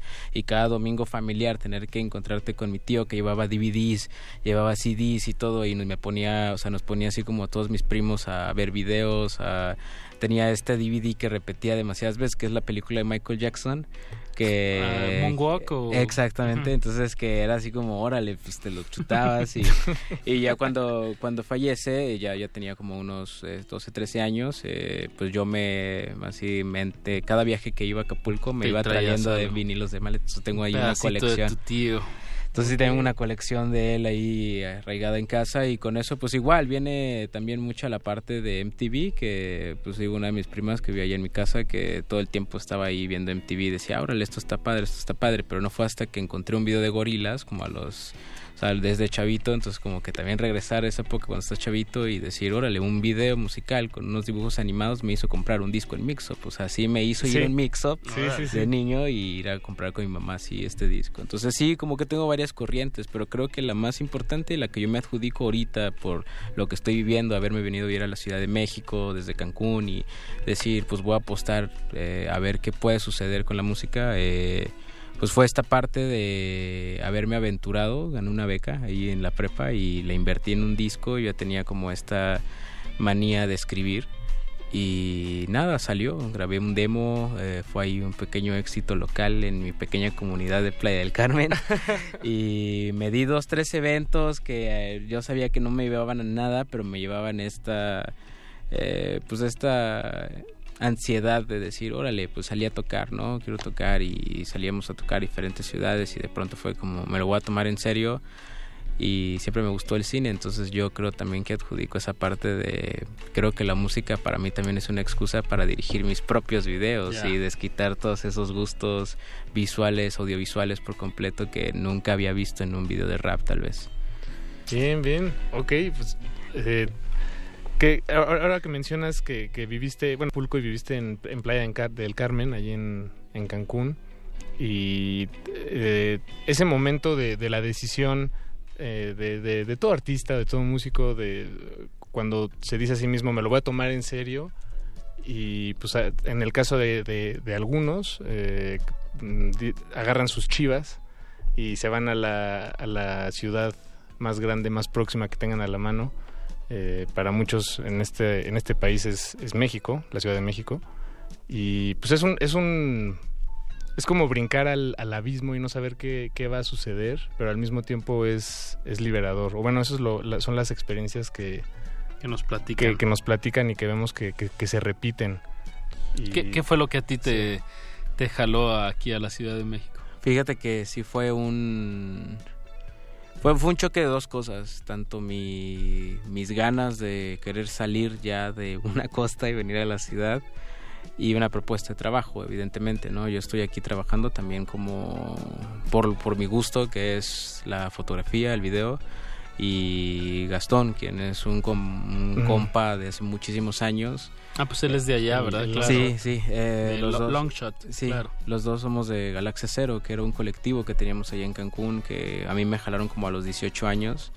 Y pues ahí nació una amistad y de pronto esta confianza como de, eh, de que vio que también tenía como estos dotes de fotografía y video y me daba como chambas de vez en cuando. Y yo como, ah, órale, pues lo hacía. Y entre el rap y esta parte, pues se dio así una corriente de trabajo también, fuera de solamente compartir escenario, porque me iba de tour muchas veces que él iba como para allá, para el sur. Y me dijo así como, eh, pues, ¿sabes qué? Necesitamos esto, esto y esto. Y yo, ah, pues órale. Tomé el, así, ahora sí que el primer vuelo, literalmente, porque me doy cuenta que me lo dijo un domingo y el jueves yo ya me estaba mudando de ciudad, así, sin pensarlo. Órale, bien, bien. Qué aventado. Creo que yo nunca he tomado una decisión así de... De menos de una semana. Radical, sí, de, de mudarme en menos de una semana. Eh, pero, pero todo bien, ¿Te, te, te arrepiente? ¿Hubo algún arrepentimiento? ¿Hasta ahorita todo va saliendo bien, Guzmán? No, sí, bueno, o sea, arrepentimientos nunca. Yo creo que ha sido una de las decisiones, de las mejores decisiones que he tomado en mis cortos 23 años. Este, se he tomado muy malas decisiones, de, la verdad. Pero creo que esta sí fue como, órale, si, si no me quito la espina. O sea, yo vine con toda la actitud de, mira, ¿sabes qué? Puedes ir y fallar. Y lo más que va a pasar es tomar un vuelo de regreso, buscar un trabajo que te mantenga estable y ir viendo de cómo puedes ir empujando tu música de algún modo. Yo venía con un disco o sea, un disco que ya había terminado, que ya había masterizado, pero que evidentemente dije, órale, el, disco pasado lo solté y fue un golpe de suerte porque el internet me ayudó demasiado y porque tal vez mucha, mucha gente dentro del ámbito, dentro de la escena se interesó en decir, órale, pues este morro está haciendo algo distinto a lo que estábamos esperando que saliera en el 2016 y dije, pues si voy y lo intento en la ciudad, lejos de Cancún, donde es muy difícil para mí estar buscando fechas, que alguien me pague un vuelo, que alguien me traiga hasta acá, que alguien me lleve hasta Monterrey. Entonces digo, pues me voy, lo intento, busco una disquera, si se logra, pues chido, si no, pues lo más que va a pasar es que trabaje en una oficina de lunes a sábado, viva eh, medianamente feliz y de alguna manera tenga ingresos para empujar un poco mi música y no, de pronto todo se fue escalonando bien, o sea, creo que las cosas han salido mejor tal vez de lo que yo esperaba. Bien, qué gusto eso, eso. Pues recientemente sacaste un, sencillo que se llama UFO. Bueno, UFO. Sí, UFO, UFO. UFO. Em, bueno, que, ahorita que ya nos estás platicando sobre pues también de tu formación de fotógrafo y de pues de video, de que tú mismo los haces, eh, pues bueno, le invito a la gente a que vea este video, la verdad está está muy muy bien logrado. Guzmán V UFO eh, pero, escuchémosla y ahorita regresamos y platicamos un poquito más sobre, sobre esto, sobre el, aspecto visual de tu proyecto.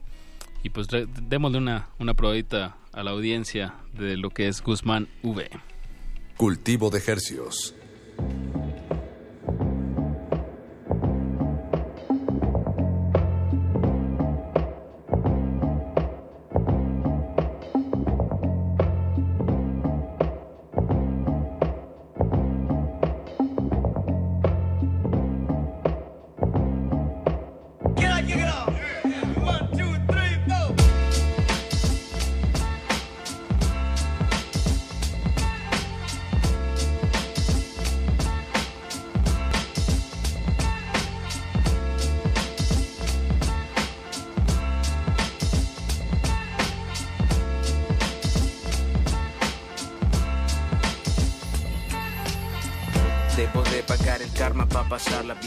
Pegando los stickers en el camión de la 100, conduciendo entre regiones con temores a la ley. Eran épocas de skate y chelas al air. Hoy con Air Max pegándonos en la banqueta, eso ya no nos brilló, le pegamos a la patineta para llegar justo al horario. El jale destruyó los sueños, pero paga renta diario. Con muchos kilos de más, mirando fotografías. Flacos e inocentes pegándole a policías. Corriendo en la patrulla, que libre sea la mota. Hoy rapeamos por el barro que ya no nos sobra. Que el sol nunca se esconda, filosofía. Al calor de esta ciudad, mucha cerveza fría. Incertidumbres las de siempre, como qué coño haces tú aquí pisteando con unas rimas de Snoop. Uh. Sigo rifando en el hustle como Como Jordan con los Nike libre. Esta es la mierda que pesa. Sigo rifando en el hustle como Pippen, como Jordan con los Nike libre. Esta es la mierda que pesa. Revivo en un domingo que no sea de misa. Espero admires a las nubes que esa mierda es mi nodriza. Robándome sonrisas, corriendo el sol a prisa. Uh, anda shit, yo. Esperando que mi lady me llame para deleitarme con arena entre las llaves es mi clave. ¿A poco te sorprenden tus días más tristes? Yo tengo depresiones que pagaron por mis business. Y aquí estoy, postrado a la orilla del mar, permitiendo que este sol fluya más que mi ventana. Con rolas de sorpón que las mañanas navegando entre la meridiana, mi pana. Ah, no tengo límites y de carretera se trata. Mi cartera solo está triste si se acaba el malta. Nos faltan partes que me queden incompletas, pero pago lo que sea por una sola marea. Uh. Bebiéndonos toda la libertad hasta que pegue lo que pague y no nos amanezca. De vuelta a casa exhausto por esta ciudad. Me esperan en casa con otra botella y que va. Uh. Yo, me bajo neon que va. Por favor, cámbiale a la que ni borracho me pasa. Nada es para siempre, sé bien que lo sé, pero nada me traerá de vuelta hasta los 23. Sigo rifando en el hustle como Pippen, como Jordan con los Nike libre. Esta es la mierda que pesa. Sigo rifando en el hustle como Pippen, como Jordan con los Nike libre. Esta es la mierda que pesa.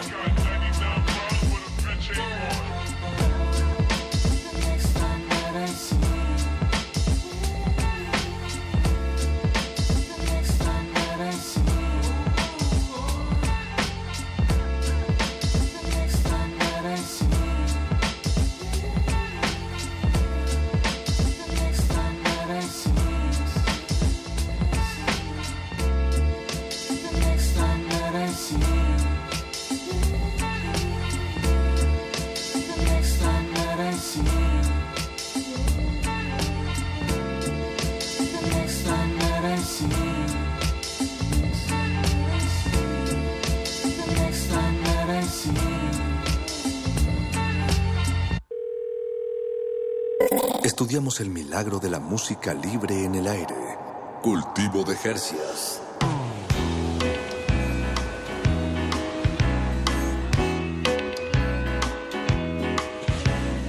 Ufo. Esa era tu entrada, Paco. Sí, sí. Bueno, el- es el tema que acabamos de escuchar, UFO de Guzmán. V, nuestro invitado de esta noche. Eh, v es V, U, V, E. V, pues. Sí, para que también sí, lo, busquen sí, en... sí. Si les está gustando lo que están escuchando, pues lo busquen en, en redes sociales, Instagram, Facebook, etcétera. Pero bueno, te Guzmán. tenemos aquí en las frecuencias de Radio UNAM. Y, bueno, antes de irnos al corte nos, nos comentabas eh, que, que, que gran parte de, de tu quehacer tiene que ver con la fotografía y con la edición, con el video, la dirección. Y tú, tú haces tus propios videos. Exacto, que llevas tres. Eh, este de la canción que acabamos de escuchar, eh, bueno, no es precisamente un, un video, es un video lyric. Que, que la verdad, bueno, me, me- me gustaría que platicáramos sobre él porque es, es bastante atractivo visualmente. Sí, y hay, y hay una buena historia que parece que, que vale la pena contarla. Este, o sea, el- todo el video es como una gran toma que se va abriendo y vemos a un sujeto en estos trajes eh, Como de Monsanto, ¿no? bueno, así como de agro agroquímicos. Bueno, no sé exactamente qué sea. Sí, son como trajes an- antiquímicos. Antiquímicos. Sí, es, es parte, es como uno de los elementos que, que quiero soltar. Eh, lo que va a salir en videos, por así decirlo, es más o menos lo que sucede después del disco. Entonces, visualmente siempre es como estos guiños de por qué este, este personaje utiliza un traje, por qué nunca se le puede ver la cara, qué es lo que sucede y bla, bla, de bla. Entonces, cuando tú escuchas el disco, vas a tener como toda esta explicación de, ok, eh, ¿quién es este Es vato? esto, ¿Qué hace ahí? ¿Por qué Ah, está ahí? ok, ok. Sí, es una historia. eh, la verdad, el disco sí estuvo muy divertido hacerlo. Lo hice junto a dos de mis mejores amigos, que son Javier Torres y Pedro, que este pues los conozco muchos años. eh, tocábamos ahí en playa eh, cuando todavía no hacíamos- hacía rap, sino que tocábamos ahí bandas de garage medio extrañas, feas, Ok, que ok. nunca sonaron. ¿Tú, ¿Tú que tocabas la batería? La batería. Ah. Y este, y justo, eh, pues cuando hicimos este disco, como que dijimos, órale, yo, yo he sido siempre, toda la vida he sido muy fan de los discos que te llevan a una historia, que tienen un porqué, que visualmente siempre te atrapan porque hay una continuidad en cada track, ¿no? O sea, desde Interestela 555, que es como, órale, estos vatos hicieron una serie completa, ¿sabes? Sí. Y era increíble y después tienes a, a Gorilas que de alguna forma te redirigía el por qué había un fantasma ahí y poseía a D2 y demás, ¿no? Entonces es como que... Y de repente sale el disco de Kendrick, el Dem, y dices, órale, o sea, este, este güey acaba de revivir eh, totalmente esta cultura de escuchar un disco de ida y reversa y de reversa y hacia atrás y te va a llevar una historia, hay diálogos, hay todo. Entonces me senté con ellos y dijimos, antes de hacer los tracks hay que aterrizar el, el, La el- idea. el- el concepto, la idea, Ujú. qué vamos a hacer con cada track, a qué lo vamos a llevar. Entonces al principio de cada track hay un guiño por ahí de una voice note, al, al final hay llamadas, hay por qué. Entonces cuando escuches el disco ya entiendes que el interludio es una historia y lo hicimos todo así en casa con un micro, compramos un compresor Ah, y, qué delicia, qué y delicia. grabar así el foley de todo y buscar cómo hacer con sintetizadores como estos sonidos eh, porque pues justo es un es un disco tributo a mi serie favorita que es The X Files que es como- ah, bueno, eso explica ya el nombre del Con tema que acabamos de, de oír. Ajá, entonces es como, es un disco, es literalmente oír un, cap- un, un, un episodio completo de The X-Files en un disco. Bien, bien. Se, se antoja, ahora se antoja todavía más eh, escucharlo completo. Sí, de hecho el, el nombre del disco, eh, si lo puedo spoilear, es The- The M-Files. eh, The que- M-Files. The M-Files, ¿por qué M? Porque vivimos, para hacer este disco nos encerramos seis meses en Mérida, Yucatán, eh, tres de mis amigos y yo, a vivir así en una casa seis meses para hacerlo, eh, que fue que, que justo el lugar donde vivíamos era Francisco de Montejo, que es la colonia que vio eso y dije, órale, va a ser M porque Mérida. Porque Mérida. bien, bien, qué, qué bien. Qué buena aventura y, y siempre es bueno someterse, creo yo, a uno mismo a este, pues es como un experimento, ¿no? O sea, te, te, te sometes a unas condiciones determinadas, tienes variables controladas, ¿no? O sea, estás en Mérida, estás encerrado, tienes a dos de tus mejores amigos, tienes micrófono, computadora y un compresor, como decías. Y lo, la variable que no puedes controlar es, pues no sabes qué va a pasar cuando mezcles todos los elementos, pero bueno, tenían Pasó. una dirección y, y sucedió Exacto, esto. tenían entonces, una idea. Y creo que también se refuerza en el, en el video lyric, eh, que como ya comentamos, pues está como en un traje antiquímicos tomándose un refresco arriba de su camioneta, pero en el fondo, es un pues es una, una locación bastante extraña. ¿Dónde es? Hay, hay como una laguna rosa. Eh, la- las míticas salineras de las Coloradas de Yucatán. Las Coloradas. Que, bueno, este video ya fue mucho después. eh, o sea, el disco terminó de grabarse en, en enero de este año. Y yo me tuve que regresar a Cancún porque la verdad la aventura de Mérida fue porque yo tenía unos ahorros de lo que pude trabajar durante mis años de universidad y dije, me aventuro, me voy, me voy con ustedes, así, vámonos. Y me fui, me fui a vivir con ellos. Entonces ya en enero fue como, órale, ya no tengo dinero. Entonces fue como, pues, bueno, tengo que regresar a mi realidad, ¿no? Y ahorrar Sí. una, una- una lana para ver qué, qué va a seguir después. Y de milagro, eh, unas, una, por amigos, conocí a unas personas que tenían esta agencia que se llamaba Mezcolanza, que hacían audiovisual, y fue como amor a primera vista, así de todos, fue como, órale, me- nos gusta lo que haces, me gustaban lo que hacían, y yo les dije, tengo estas ideas, vamos a hacer esto. Entonces, un, así un viernes, saliendo del trabajo, todos fue como, vámonos, y nos fuimos hasta allá, así, conduciendo, y nos hospedamos pueblo cercano, y en la mañana siguiente estuvimos todo el día grabando Grabando. como tomas, fotos, eh, todo más o menos lo que iba a proceder, y aquí salió ese video lyric.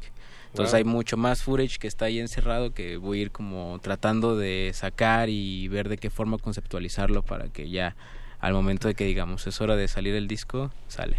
Oye, como un poco dato turístico, ¿por qué, son de ese color? ¿Por qué son rosadas las coloradas? Ah, como les comentaba, eh, pues justo porque están las salineras, es, es, es una fábrica enorme donde se produce sal, evidentemente, entonces se extrae directamente de debajo del agua, pero además de eso, estas, estas eh, como que estas Como fábricas contaminaron totalmente el, eh, todos los cuerpos de agua que había alrededor. O sea, hay un ma- hay mar, o sea, el mar está cruzando como es una avenida enorme, entonces tú puedes ver todas esas montañas de sal increíbles y literalmente cruzando una calle eh, está el mar abierto. Y entonces todos estos cuerpos que dejó el mar abierto de ese lado se contaminaron y quedaron rosas. Y entonces tú puedes pasar y ver y demás, pero sí te recomiendan que hasta ciertos metros, porque de ahí en fuera es, es tanta la concentración de sal dentro de estos cuerpos que puede dañarte la piel. Wow. eh, muy ad hoc, entonces ese O sea, nomás traje... para ir a tomarse las fotos y el video y Sí, vámonos. Nada de meterse al agua. Qué bien, las coloradas de, de, de Yucatán. ¿Qué, ¿Qué se proyecta para este? Bueno, ya, ya estamos casi en el décimo mes del 2018. ¿Para cuándo vemos el disco completo? Pues estamos ahí hablando como cuál es la mejor estrategia porque justamente eh, cuando yo llegué aquí fue como todo muy apresurado. Así es esta ciudad. Sí, presenté el proyecto así a Vox Records, quien es ahora nuestra disquera y fue como, sí, sí, sí, entonces vamos a planearlo para allá. Y yo así, órale, va. Y entonces llegamos con Penny, quien también ahora nos está ayudando mucho y... Y por ahí van llevando la estrategia, ¿no? Y digo, lanzamos UFO después de un año de haber, no haber sacado absolutamente nada y tuvo una buena respuesta, entonces creo que ya es momento como de plantear, órale, sí, tuvo una buena respuesta, estamos, estamos saliendo de la congeladora y todo bien. Y ahorita, digo, para hacer como nuestro primer mes con el single, hemos tenido unas fechas ahí importantes, Bien, hemos estado bien. bien, recibiendo como que por primera vez esta proyección de qué es lo que si estamos agarrando público en la Ciudad de México y pues sí eh, pues que se proyecta pues eso vemos a ver a ver cuándo ya podemos como anunciar el disco porque si hay gente que nos está presionando como de pues una no es ninguna entonces igual digo estamos preparando como esta idea de sacar otro single con ahí ahora sí un video musical oficial y de ahí lo que venga, ¿no? Eh, no sé, vamos a planear ya lo del disco y perseguir por nuestro, primero nuestro primer festival, que fue justamente una de las metas que nos pusimos cuando firmamos. Bien, bien. Bien. Pues, pues nosotros nos sumamos a esa presión para que salga, eh, pero, pero, bueno, una presión positiva, digamos. sí. O sea, sí, sí, sí. No, no queremos poner nervioso a No, nadie. exacto. Y, aparte se ve muy bien el concepto de M-Files, inspirado en, en los X-Files, un capítulo de los X-Files. Suena, suena bien. Prometedor. Escucharlo de, de principio a fin. Y bueno, y felicidades por, por las fechas futuras que sabemos que ahorita no pueden anunciarse, pero tú las estarás anunciando en su momento En tus en, redes. en tus redes sociales. Sí, sí, por ahora lo que queremos es justamente, como sabemos que vienen por ahí cosas muy buenas para nosotros, también es la presión de querer mejorar tanto el show, querer mejorar eh, toda esta parte de la presencia, ¿no? No es lo mismo encerrarte en un estudio y saber que lo vas a hacer bien o que lo puedes perfeccionar a salir al público y justo. Buenísimo. Pues Guzmán, mu- muchísimas gracias por acompañarnos. No, muchísimas Eh, gracias a ustedes. Enhorabuena tu, tu proyecto y, y, pues acá estaremos al pendiente de, de tu disco cuando salga. Muchas gracias. Los M-Files de Guzmán V. Y bueno, pues nos despedimos con un tema que es el que también tiene video eh, dirigido por ti también está ahí en tus, tus plataformas este tema se llama Más Allá y hay alguna historia detrás de, de este- ¿Del más allá? del Pues, más allá Eh, la verdad que el video como ese disco fue un desastre en, en, en mi interior, en mi ser, en mi capacidad de entender. qué autocrítico. Ajá. Pero pues tuvo éxito, a la gente le gusta y creo Es que es uno de los rolitos por ahí que ha tenido más éxito en vivo, entonces pues hay que darle el, ah, pues lo que se merece, ¿no? Y... De acuerdo. Pues también vas, vas, chido, vas puliendo, ¿no? También Sí, tu claro. carrera, son los primeros, pues, tus primeras muestras y qué bueno que ha habido reacción. y, y, y qué bueno que, que, que lo compartes o sea que, que aunque seas duro contigo Sí. que, que lo saques porque bueno pues hay quienes lo, lo apreciamos mucho Sí, Sin muchas duda. gracias. gracias Guzmán Eso. Pues escuchemos más allá y con eso pues te agradecemos mucho la visita aquí a la cabina. Cuando esté el disco completo no, nos avisas. Sí, no, ahí sí vamos a tener un, un debate y una buena plática. Buenísimo. Escuchamos, a ver, a ver si se alcanza a escuchar todo. Y bueno, pues con eso, pues vamos, vamos con más allá y, y no Y le volvemos. cambien, y no le cambien, porque todavía estamos aquí hasta las 10 de la noche y después sigue la Glaciares con música del sudeste asiático. Cultivo de hercios. Yeah, no, no, no, no. Uh, no, no. Uh, yo. Uh, yo. Debajo la tumba de Nefertiti. Yo sigo observando tus tiris. Traiciono la visión escuchándome a Bishop. Oh, los textos van encima de los discos. Excluyente de este océano sin jale. Oh, voy saciando el hambre. Y, y no hay más, no hay mojo. Solamente quedan rombos. Creando triángulos en tu cabeza. Oh, suena do y tercer ojo las estrellas. Logro se fue con la princesa. Fumando mi hierba en el cuarto, tendiéndome los tragos más baratos, no hay trato. Hoy veo desvanecer todos mis sueños. Somnífero de la mañana, Maquiavelo. Grito Daila y Biggie para la calle, no hay males, negro. La verdad no existen tantos males. Espíritus chocarreros salen de los medios para pintarle la tumba a los dedos. Vestigios animales van sin respeto. Yo con homenajes triangulares y respetos voy. Que más allá, no, no, no. Que más allá, no, no.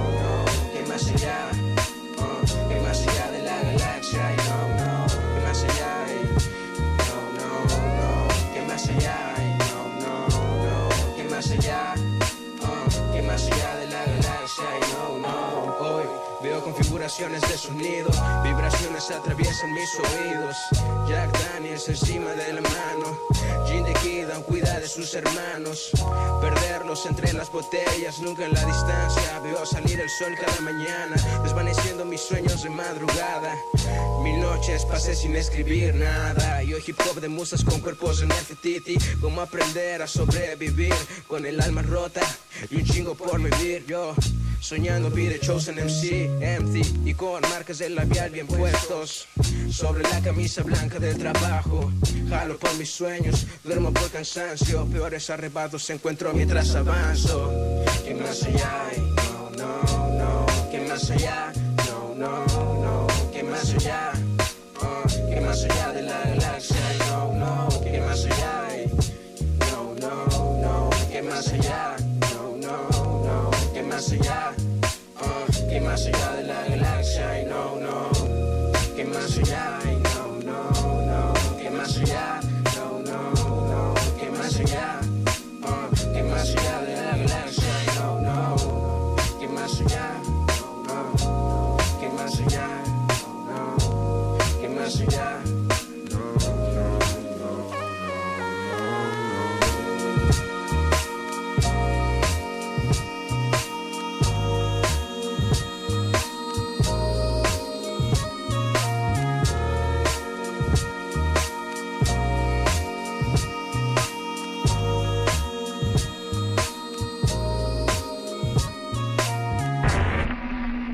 Frescura en la flora musical.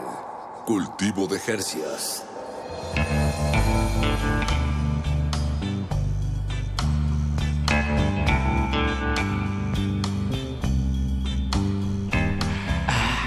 Acabamos, Muy, muy bien.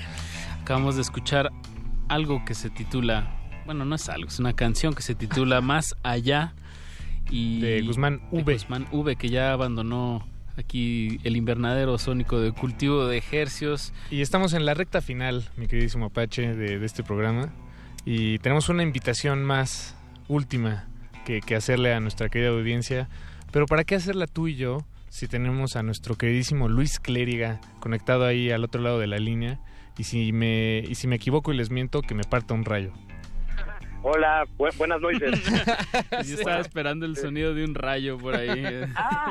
Nah, no no, te- más bien era nada más un ruidito así leve, un noisito chiquito. Fo- Folksito, folksito. Folksito. Sí, sí.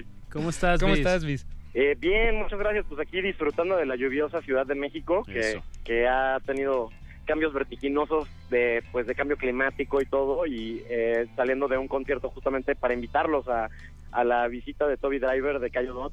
eh, que estamos pues, muy orgullosos de poder eh, presentar entre- eh, un- la- una alianza entre tres sellos que se suscitó justamente después del sismo de 2017 y eh, pues es una historia muy bonita porque pues, todos estábamos como muy inquietos de qué podíamos hacer para mejorar el estado de nuestra ciudad y de nuestro país después del sismo.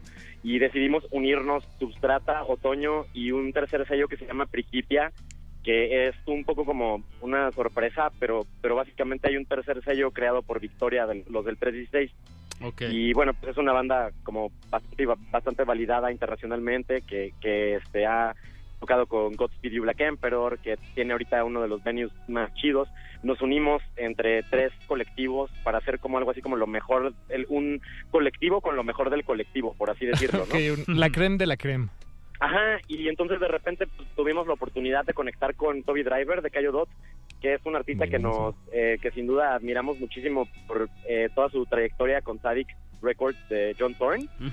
Y, eh, y él, pues sin duda, ha postrado algunos de los discos de vanguardia más interesantes de los últimos 20 años, ¿no? Eh, o sea, incluso entre nosotros consideramos que es un artista que está a la talla de Godspeed You Black Emperor, ¿no? Y, y que pues estamos muy contentos de tenerlo por primera vez y ahora va- eh, íbamos a hacer el show un poquito más grande pero de repente como que nos dimos que cuenta de que Nick Cave también tocaba el mismo día Eh, ahí, pues, dura la competencia. eh, sí, sí, sí, dijimos como no, pues mejor no nos agarramos a, a a- con Sansón a las patadas y más bien vamos a hacerlo como un poquito más íntimo, más polcoso, ¿no? Y así como que más, este, como un abrazo más chiquito, más íntimo. Entonces el P16 es un lugar que- al que únicamente le caben 100 personas y pues estamos muy contentos de que la, prim- la primera visita de Toby's Driver de Cayo Dot va a ser en un foro tan chiquito y tan íntimo. Esto es, eh, como dices, en el 316 Centro. Esto es en la calle Fray Servando Teresa de Mier, 316, en la colonia Centro. Todavía no tengo el privilegio de ir, pero he visto que han estado haciendo cosas bastante interesantes en este foro. ¿Es, es más cerca de, es cerca de la Merced? Eh, sí, es, es como departamento Miss Yazorca, En, en el, en sentido de que, ajá, de que es, es un lugar que tiene perfecto audio, que está seteado para live, y así como unos muy buenos monitores, muy buenos bajos, el subwoofer, o sea, nosotros nos, preocu- nos preocupamos mucho por el bafle y siempre procuramos que haya un buen bafle, ¿no? Y, para que y se es como- sientan los Ajá, graves. ¿no? Y para que amarre, ¿no? Y entonces es interesante porque la curaduría del 316 es bastante edgy y procuran siempre tener algo de jazz, algo de contemporánea, algo de post-rock y, eh, y en general tiene una programación que yo me atrevería a decir que es exquisita, ¿no? Ujú. Y, y entonces pues es, de verdad les recomendamos la experiencia para pues, disfrutar al máximo de uno de los genios del siglo XX. Oye, Viz, queri- querido Viz, y sé que va a haber una sesión de escucha de, de un disco de Cayo Dot, ¿es, es correcto? Sí, sí, sí, estamos eh, muy limitados con, en ese sentido porque eh, convencimos a Toby Driver de que traiga su masterpiece, su obra maestra de 2003, que es probablemente su disco más trascendente en varios sentidos, el primero que salió en Sadik eh, ya hace pues, casi 15 años, y es un disco que la banda fondeó, el público de Cayo Dot es tan fan que pagaron para que saliera en un vinil azul, y pues estamos muy honrados de decir que, que vamos a contar con que Toby Driver va a compartir ese disco en vinil completo antes de- del concierto. Wow, wow, wow. Muy bien, qué, qué privilegio, querido Viz. Sí, es un deleite. Eh, si alguien está interesado en ir, eh, nos pueden mandar mensaje. toda- O sea, ya estamos como muy cortos de preventas, pero si alguien es escucha de Radio UNAM y, decide que quiere ir a la Resistencia y que quiere ser parte de esto, pues que nos, que nos mande alguna prueba a redes de otoño de que es fan de Cayo Dot y que no tiene boleto y sin duda alguna lo podemos tratar de conseguir un boleto para la sesión de escucha. Eso, echando buena onda y paro para la banda. Paro para la banda porque sabemos que son tiempos locochones y que es una experiencia musical que nadie se puede perder. Bien, bien, pues Toby Driver en el 316 Centro. Así pueden encontrar el, el evento Toby Driver, entre paréntesis, Cayo Dot, en CDMX, si lo quieren buscar en Facebook.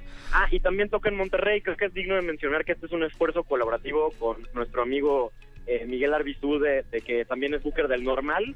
Y gracias a él hemos logrado esta gestión eh, súper chida en la que es la primera vez que viene a la ciudad, pero segunda vez que viene a Monterrey. Buenísimo, Viz. Pues, pues muchas gracias por, por tomarnos la llamada. Eh, no tenemos ahorita el disco de, de Cayo Dot, pero sí tenemos el tema favorito de Eduardo Luis Hernández Hernández, nuestro productor. Entonces vamos a, a darles una probadita y, y, bueno, para los, los interesados, este, pues vamos... Se acaban de convencer para ir. Eh, esto, sí dijimos bien la fecha, ¿no? Es el 3 Próximo de miércoles. octubre. Ajá, el Este próximo miércoles. miércoles, miércoles 3 de octubre, Exacto. un día cabalístico para disfrutar en medio de la semana el miércoles, el otro jueves chiquito. Y, eh, y, la, y los actos abridores son dos voces femeninas que sin duda consideramos de lo más potente de la escena mexicana. Eso. Pues un abrazote. Abrazote, Bis. Bis. Y pues música. Y ahí está la invitación. Con eso nos despedimos de su espacio Cultivo de Ejercios. Nos escuchamos el próximo lunes a partir de las 9 de la noche con música más fresquecita y Muchas- más eventos. Muchas gracias y un saludo a toda la resistencia. Eso. Abrazo, Bis. Abrazo. Y No- no le a- cambien, no le cambien. glaciares. Y vamos a escuchar una muestra de Cayo Dot. Esto se llama Always Out of Reach. Y nos despedimos. Muchas gracias. Chao. Música. Bye. Cultivo de Hercios.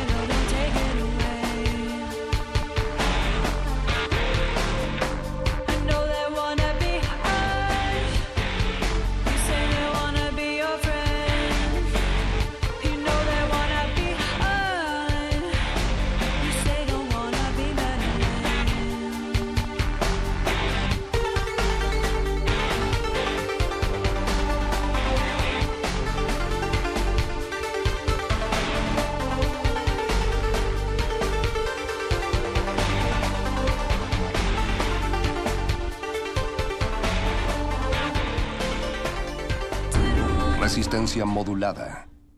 2018. 100 años del nacimiento de Juan José Arreola.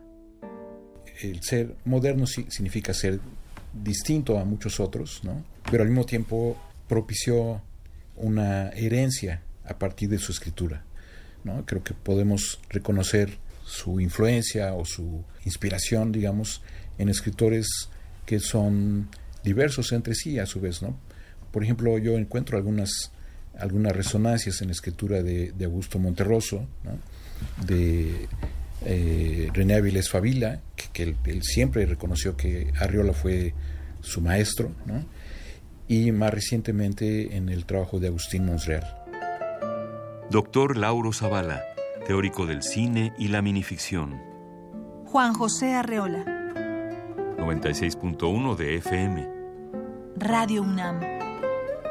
Experiencia sonora. Pueden masacrar a los estudiantes y al pueblo, pero nunca, nunca podrán doblegarnos. ¿Qué música escuchaban los alumnos del movimiento estudiantil? ¿Cómo era la ciudad? ¿Quién vivía en ella? ¿Cómo se pensaba? Radio UNAM te invita a escuchar su transmisión especial a 50 años del 2 de octubre. Todo un día de transmisión dedicado a recrear la vida social y política de nuestro país en el contexto de la represión estudiantil en la Plaza de las Tres Culturas.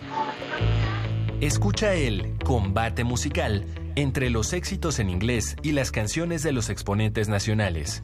Mediodía Fabuloso será una guía para contextualizar la vida cultural en octubre de 1968 y al mismo tiempo sigue cada media hora la vida de cinco personajes que representan una posibilidad y quizá una certeza del 2 de octubre, para terminar con una recreación ficticia testimonial durante una transmisión de Radio Universidad.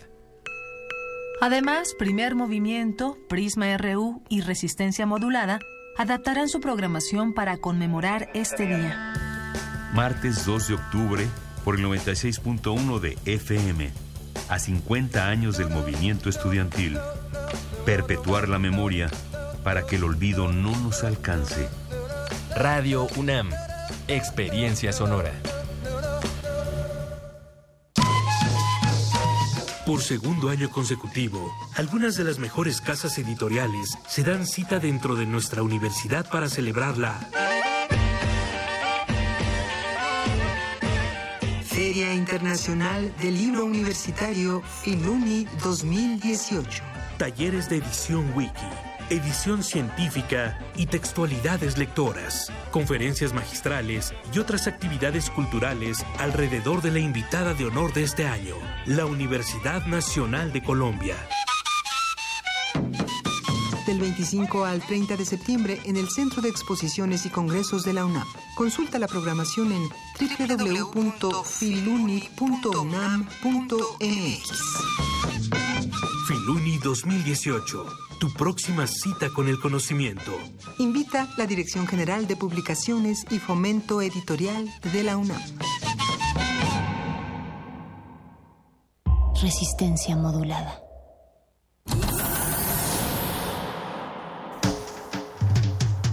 Congelamos la noche sobre las bocinas para que cristalice en tus oídos. Fractalizamos los sonidos para tender puentes imaginarios. Glaciares. Túneles infinitos para el fin del mundo. Abuelita, soy su nieto. Nothing can stop me, abuela. One day I'll have to put it all alone at the beginning of this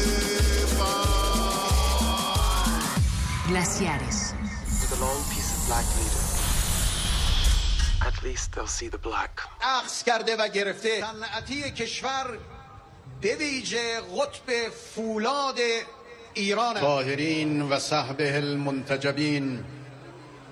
السلام علیک. هر بخواهد از برجام خارج شود به زودی خواهد دید که پشیمانی تاریخی برای او خواهد بود.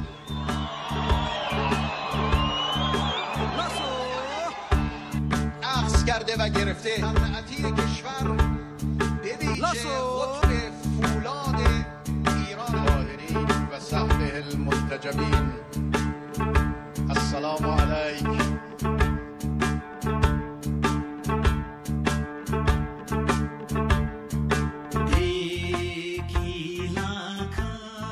Y desde tierras milenarias, desde lejano pues sí, sí es el lejano oriente. Sí. La- la- la dudé. Como, como te contó tu mamá de los tres reyes magos del lejano oriente. Del lejano oriente. Una noche bastante especial la que vamos a tener aquí en Glaciares este 27 de septiembre. Mauricio Orduña. Ricardo Pineda, muy buenas noches, bienvenidos. Un a placer, Glaciares. un placer como siempre compartir micrófonos contigo y ondas Gercianas con nuestros queridos escuchas. nuestros resistentes óticos, como por ahí le llaman los compañeros. Resistentes de- aurales. Ándale. Pues inspiradísimo. Justo. vienes. siempre, siempre vengo inspirado. Qué bueno. Me inspira a colaborar con, con- con gente sensible. Con gente sensible como los chicos de resistencia modulada y Donagus en la operación técnica. Aureófilos. pues Mau, esta noche vamos a hacer un, un viaje a unas tierras indómitas de las que siempre se habla pues, de- este lado del continente, de este lado del charco, como dicen, pues de forma un poco pues indiscriminada, de un poco poco poco estudiada y hasta cierto punto pues de forma se me fue se me fue la, la palabra irresponsable, ¿no? Sí. Siempre que hablamos de lejano oriente de Asia pensamos en China, que también es una cosa indómita O de- Japón. de, de la que solo nos llegan Sí. 300 cosas Claro. y, y que es toda una tierra pues incu- Y, y- inconquistable. Y ahora también como... Pues yo creo que es uno de los destinos turísticos a la alza. Yo pensaría, ¿no? Eh, cada vez como que más gente está yendo, yéndose a viajar por allá. Lo veo en el Instagram. Ah, sí, que sobre mucho todo en las redes sociales. Ajá, hay como pues. mucho... Desde el, el boom del, del, del yoga y el Sí, New Age y, y sí. todas estas Anda- andan, andan rastreando sus raíces.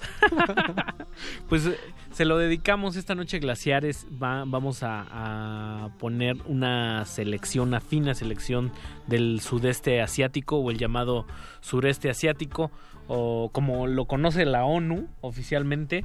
Que está chistoso porque la ONU comprende cerca de 11 países que son Birmania, Brunei, Camboya, Filipinas, Indonesia, Laos, Malasia, Singapur, Tailandia, Timor Oriental y Vietnam. Pero también ubica un poquito ahí de, de un, un poquito un poquito de Afganistán, un poquito De de, Irán. de Irán también, de, está Nepal.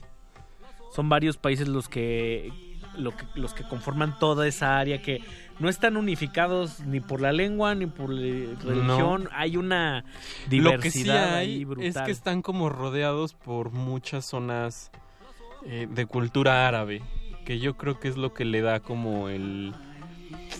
eh, la, la es la pues sí la singularidad a la música suena de oriente pero también tiene algo como de árabe y también va a- más, a- más hacia allá, ¿no? O sea, también está todo, toda la, la potencia china Sí. ahí. Y vamos a tratar de disectar de algunos casos cómo están influenciados los países y sobre todo su música. Vamos a conocer estos Sí. países a través de una probadita musical. Están influenciados también pues, por las colonias. O sea, vamos a hablar mucho de irremediablemente de colonialismo europeo, ¿no? Es, es que- qué paradójico resulta que ahora que la palabra eh, en boga es la descolonización, tú vas se a hablar de, pero le quitan la, la. S, es la decolonización. Ah, ¿no? sí, ah, o bueno, sea, tiene toda una implicación Bueno. ahí, Mauricio. Perdón. pues vamos, hay mucha pelusa hoy porque estas dos piezas primeritas son como de son como como que vienen de vinil. Se oye la pelucita del vinil, se oye el lo-fi. Sí. No se vaya a espantar, está en FM. Se oye ahí como medio una estética medio monoaural. Pero estamos hablando de registros sonoros que han sido rescatados desde los años 40, Mauricio. Mira tú. Que, Pues sí, estaba en mono. que es, que es una cosa muy, muy extraña porque si bien ha existido toda una tradición musical antes de los 40 precisamente, pues hasta que se inventa el fonógrafo y lo que tarda el fonógrafo en llegar a través de la colonización europea a estos países, entonces son como muestras no, no quiero decir que eran obligados, pero eran es- hechas como ex profeso para que los europeos los recolectaran y se los llevaran y los guardaran. O sea, parte de esta preservación, y, y lo hemos hablado aquí también, como por ejemplo Medio Oriente, pues los que se preocuparon por preservar eso porque tenían esa, esa visión a largo plazo, pues eran, pues eran los franceses, Sí. eran los holandeses, este, el imperio británico. Si llamamos a... Sobre todo Francia, hay mucho coleccionista como de como Sí. de hacia abajo, ¿no? Como de África, Asia y, y, y no sé, hay como muchas recopilaciones de música de esos lares que están editados bajo sellos franceses. Pues vámonos directamente a uno de los países que más me encantan, que es, que es Vietnam. Ay, sí, me encantan. Bueno, me encanta. Como, ha sido. Ajá, no, claro, o sea, me encanta saber Ya. un poco sobre Vietnam y me encantan las letras que, que, Ah, que- que eso tienen es como su caligrafía. pues, está increíble y Sí. vamos con esto que lo voy a decir pésimo, que es Kim Dok Chiek y luego vamos a irnos desde Vietnam hasta hasta Singapur.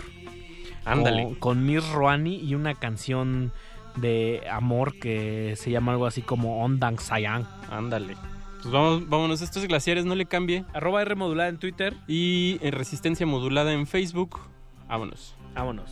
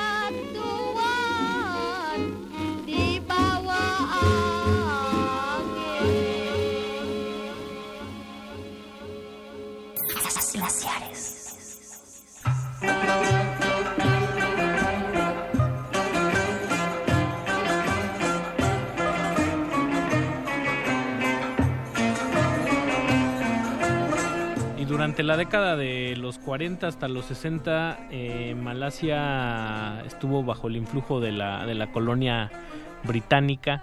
Ahí casualmente se gestaron la- las primeras grabaciones y eso fue una muestra de lo que escuchamos ahí. Proveniente sobre todo de, curiosamente, de un, de un sello que hace, se ha dedicado como a re- recap- no, recolectar toda esta Recolectar. música, to- toda esta antropología musical, la 2 to Digital Ya. Que es donde está ahí Lonnie Hall y hacen ediciones de, de música marroquí, de música del sur de, de- de Estados Unidos. Que Lone-. Lon- Lonnie Holly también ya ha pasado por aquí en algún otro episodio de Glaciares. Dijera Mauricio, ya, ya pasó como si pasara a saludar a- aquí. ah, te la regresaste. Sí, sí, muy soy- bien. yo soy bien, bien Qué venga- atento. vengativo, mano. Bueno, eh, pues sí, ya habíamos puesto aquí a Lonnie Holly. Búsquenlo, vale la pena. Es un chifladazo.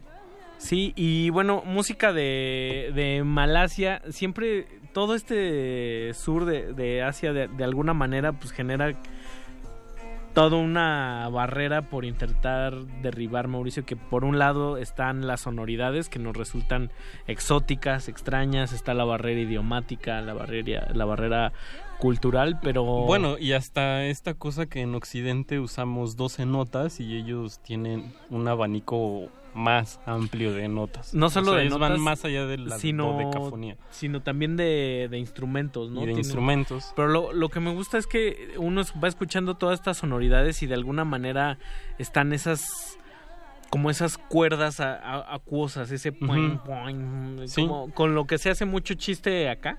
Ajá. Ajá, eh, y que se, se escucha como por ejemplo de Japón, de, de China, pero que tiene sus, sus, sus matices, ¿no? Y también es, son- es una región geográfica bastante percusiva. Sí, y, y sobre todo, eh, pues eso, ¿no? Que, que, digamos, ahorita que decías e- eso del, del puau, como del el tipo de sonido, pues es, eh, o sea, nosotros que usamos el, la, la escala musical dodecafónica, o sea, cuando tú tocas un pianito y tocas las puras teclas negras, suena, dijera el maestro de, de la Casa de la Cultura de Música, suena a chinito. Porque ellos usan este Exacto. esos semitonos que digamos es la es como una distancia entre un do y un re y todo lo que hay ahí esos son como los semitonos que trabajó mucho Julián Carrillo con eso, ¿no? Vámonos. Y eso es este pues vaya como el como el lo que le da la la personalidad a la música pues por lo menos de allá de Asia. Pues ahí lo tienen. Si ustedes tienen alguna favorita, si Ah, estaría bueno, O, sí. de qué país les gusta mucho, Pídanla eh, por pídanla. teléfono. Y se, la, y se la ponemos. Saludos sobre todo a Pablo Extinto, que ya nos está escuchando de aquí. y que Pablo dice- Pablo Extinto es un poeta. ah, mira. es pues, un poeta del Twitter. Yo te diría que no, pero aquí está una muestra de por qué sí, que dice, la noche se congela, el fin del principio en resistencia modulada. Aquí suena lo que está por dejarte helado.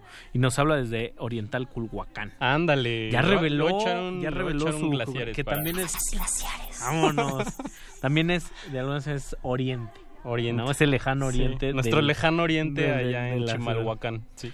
Pues ahora vamos a viajar hasta un lugar, un país que a mí, a mí me agrada mucho también su caligrafía, que para mí es una cosa ilegible. Si por ejemplo, eh, cuando te enseñan en la universidad esta cosa de las palabras transparentes, como por ejemplo en el francés, que, que es que tú vayas identificando todo lo que se parece al español y a partir de ahí crear como una suerte de O al, abstracción. in- o al inglés. Exacto. Con el ruso se vuelve difícil, con el alemán es complicado, pero de alguna manera se puede. Yo vi una película ayer búlgara y tienen como palabras transparentes, o sea, como, como esta de colega. O sea, Ah, ellos- sí. viene Sí, como sí, de allá. Y vamos a ver como muchas palabras de, de acá. Por ejemplo, el chayote. a- acá tienen uno muy similar que, que le dicen tayota. Entonces, Órale. sonoramente son muy similares. Sí. Y por ejemplo, digo, me voy a salir un poco de la geografía, pero si te vas a, a Filipinas, si te dijeran que es México, sin problemas, ¿eh? Sí. O sea, los filipinos y Paquiao y, y toda esta cultura, también hay muchos puntos de encuentro con, con Asia. Sobre del Sur. todo, qué bueno que dices eso, porque en la segunda pieza que escuchamos hay algo como de un violín, como una especie de violín que suena como una cosa de allá medio de son, no sé si como de como de Michoacán o como de Veracruz. Y de Guerrero también Sí. como a estos que le- este género que se llama el gusto y el son, Exacto. que es un violín como de madera bastante como- bastante rupe- rupestrón, ¿no? Eso, eso. Sí. Pues vamos a ir eh, donde hablan singalés y tamil, que estamos hablando de la República Democrática Socialista de Sri Lanka. Órale. Vámonos a, Sri Lanka y vamos a, a escuchar un bloquecito de Sri Lanka y otro de Cambodia. Y ambos eh, son canciones de los 60, cuando hubo una invasión norteamericana y sonaba rock and roll. ¿A qué sonaba el rock and roll del sur de Asia? Sonaba más o menos así. Vámonos.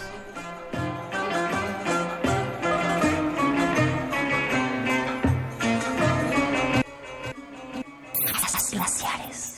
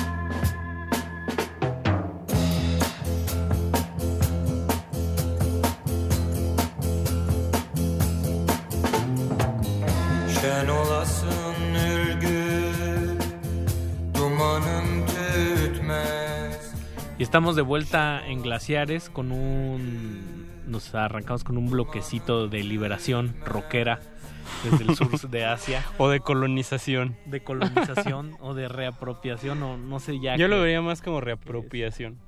Y si uno... O sea, los referentes del rock en los 60 siempre pues es este... pues, siem- siempre es Estados Unidos y, y el Reino Unido. ¿no? El Reino Unido, O pues sea, sí. Y de ahí todas las copias que salen del, del mundo.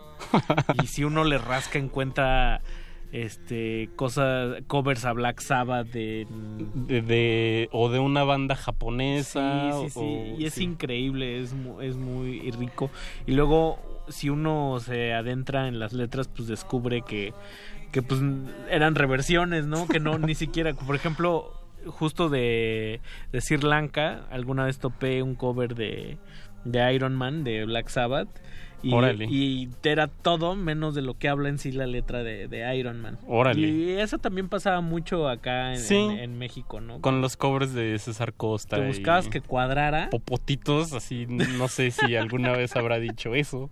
Jamás. ¿No? Pues escuchamos, y lo digo nada más ahí como para la, de, la anécdota, a, de Sri Lanka a Indrani Pereira. Pere- Indrani Pere- Pereira, ahí Pereira. está, and the Moonstones con Dilhani. Y es que una es, es un, la letra es una cosa así como yo voy tras de ti y tú no me haces caso. Órale. Entonces no, no hay mucha complicación. Un clásico humano. Y luego un himno de Camboya de la liberación que es Pen Ran con una canción que tiene un título impronunciable que es algo así como, como no hay nada de qué avergonzarte, libérate y baila. Ok. Entonces no hay le como de alguna manera suceden dos cosas, Mauricio. Eh, a pesar de que venga de quien te conquistó, de, de Occidente, de los gringos, de donde sea, no puedes dejar de sonar a, a, A tus- ti. a ti y a tus raíces. Y esto, sea, eso, eso que hablábamos entre el toing y el boing y esta- estos, estos sonidos onomatopéicos bastante agudos y curiosos, pues siguen permeando a- por más que no quiera sonar, ¿no? Sí, y, y terminan por aportarle algo a, Van de a regreso, aquello. van de regreso. Que una cosa muy así yo creo que sucedió en, en- en Brasil también, ¿no? Como, como apro- se apropiaron también de muchas cosas, pero al mismo tiempo le impregnaron y, y le sumaron. a- Hay, hay una leyenda muy bonita y lo con- torcieron. Con Brasil que dicen que el jazz, las ondas de frecuencia del jazz de Estados Unidos viajó hasta Río de Janeiro por el viento, llegó a, la- a las olas, pero llegó de una forma tan suave y sutil como te llega el viento en, en la- en sus playas, Wow. que entonces lo percibieron los brasileños, entonces de ahí nació el bossa nova. Órale. Así que, que es Qué como- bonito como- como lo un dijiste, smu- como un smooth jazz ahí, ¿no? Ya no voy a decir nada para no, ensuci- no ensuciar tu idea. Este, pues, le seguimos, ¿no? Ah, justo ahorita que decías eso de, de, de Occidente y las guitarras eléctricas, pues vamos con un con un con un grande. Un favorito de un, casa. un bigotazo de Mostacho un de oro. mostacho iraní increíble, greñudón. Y uno de los países también de, de- de la, de la región, eh, más específico, aquí hablamos de, de la cultura de Medio Oriente, del mundo... La cultura persa. La cultura persa, el mundo también musulmán. Estamos hablando de Kurosh Yahmaei, de Irán, eh, que digamos que es como el, el gran paladín del, del, del rock psicodélico. Es de el los Santana 60s. de allá. Sí, sí, sí, sí, lo dijiste bien. Y de alguna manera lo venimos a, a, a conocer hasta estos tiempos gracias a, a Portishead.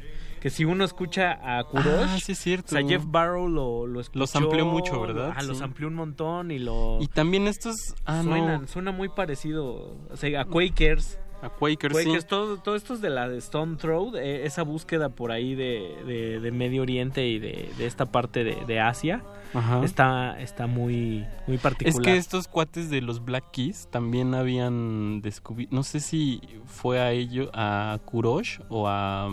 Ah, no es cierto, fue a estos que se llaman, que son de... de ay, este...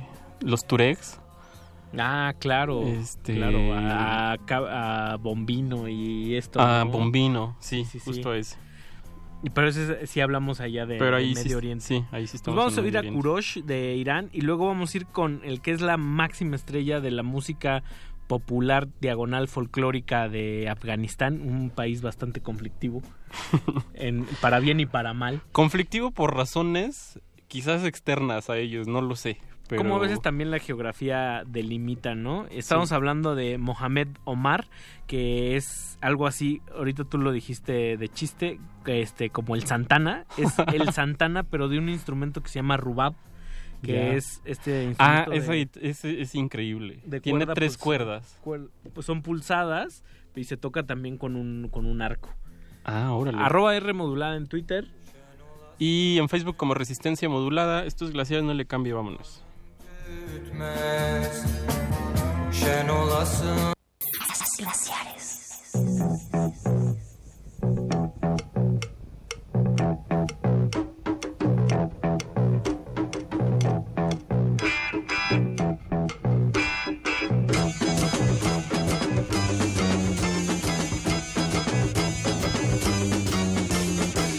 اگه بام قر نکنی بخار تو چشمات میریزم اگه بام اف نکنی شادی و تو دستات میریزم. بهار چشماتو من شکوفه بارون می‌کنم. باغ دستای تو رو مثل بهارون می‌کنم. از شبا ستاره میچینم و رو دل می‌ذارم. تو بهار چشم تو همش ستاره میکارم. بگو تا کی تو می‌خوای تو تنهایی ها بمونم. تو خیابون دلت همیشه آواز بخونم.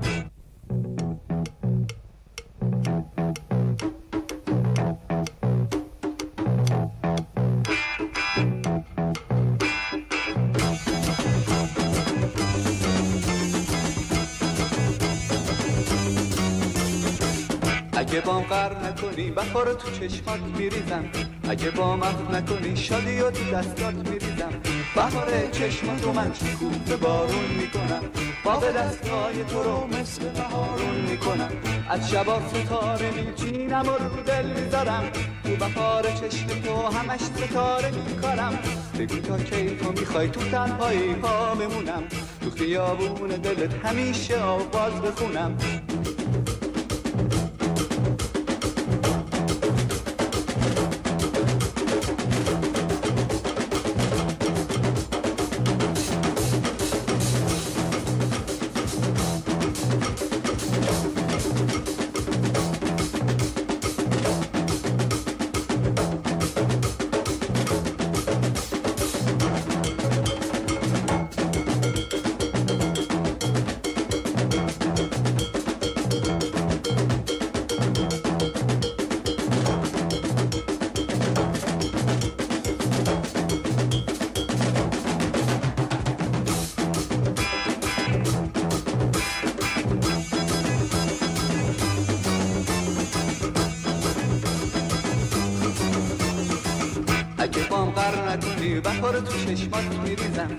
اگه با من نکنی شادی و تو دستات میریزم بهار چشماتو من شکوفه بارون می‌کنم.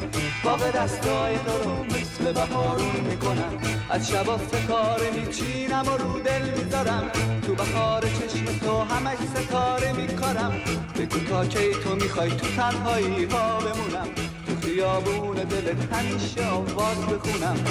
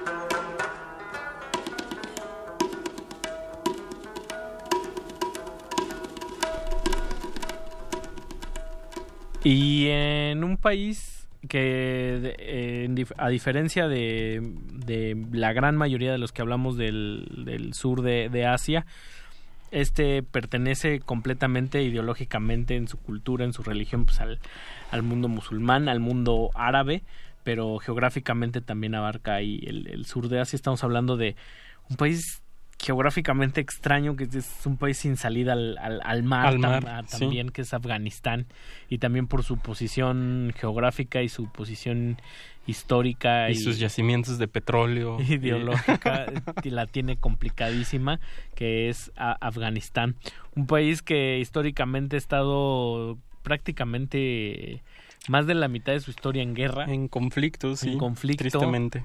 y con un radicalismo pues, ba- bastante la- latente ahí no Sí. entonces también sobre Afganistán abunda pues prominentemente la, la idea del terrorismo de este lado no Sí. hombres digamos- barbados, hombre, hombres con, con esa tez, con, con esa todo lo, todo lo que suene a- al mundo árabe está Provoca terror. Exacto. exacto. ¿no? Y, Pues, y sin embargo también es un país bastante complejo, bastante rico, con una música muy interesante como la que acabamos de escuchar, que ya no pudimos ponerla completa, pero es un solo de tabla y de rubab impresionante, a cargo de Mohamed Omar. Me gusta decir el nombre de Mohamed Omar. Y pues bueno, ahí, ahí está. Saludos a la gente que nos está escuchando en, en Twitter. A el Zarco, mira, el Zarco apareció. Dice Ah, sí. que no los puede dejar uno solo porque quién sabe qué se mete y nos pone un GIF ahí con...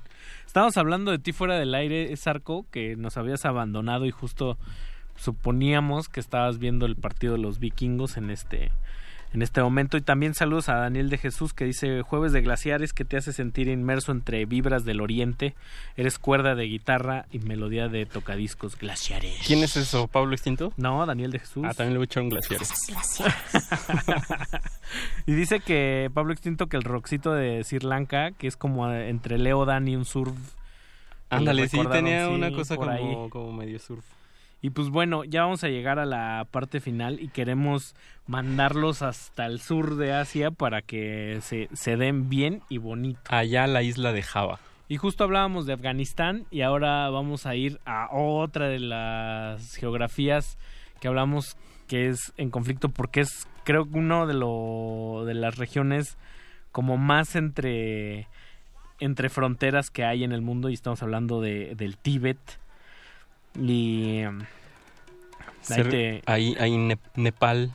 te voy a decir con quién, o sea, hace frontera con China, con India, con Bután y con Nepal, pues cómo no habría de tener ¿Cómo no? conflicto. Pues sí. O sea, estamos hablando de, de, un, de un imperio ahí que perteneció a, la- a las dinastías, también ha sufrido parte de la revolución cultural china. Es súper controversial la figura de los monjes tibetanos y tienen una fauna endémica bastante Amplia.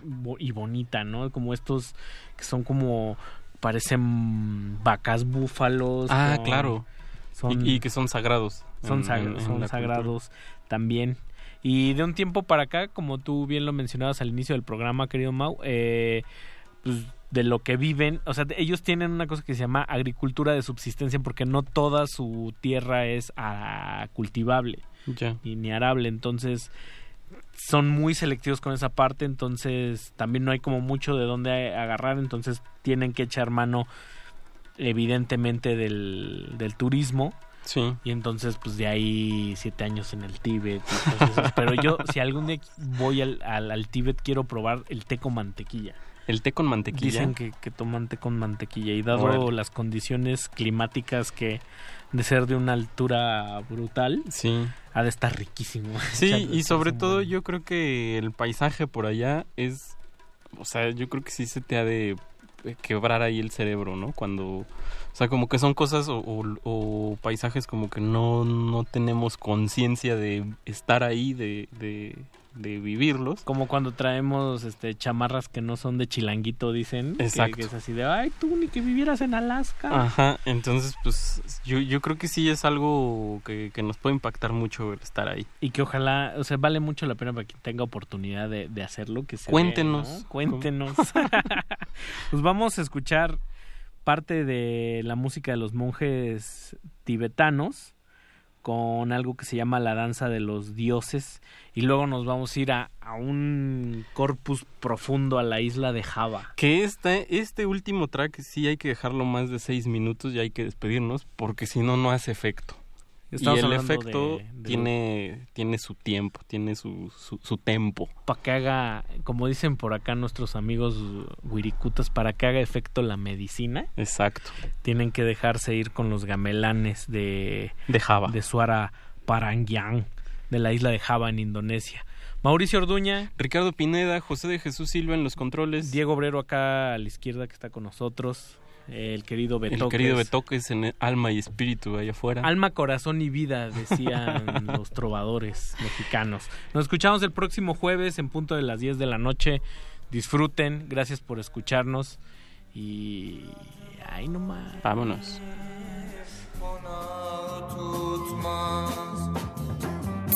Glaciares.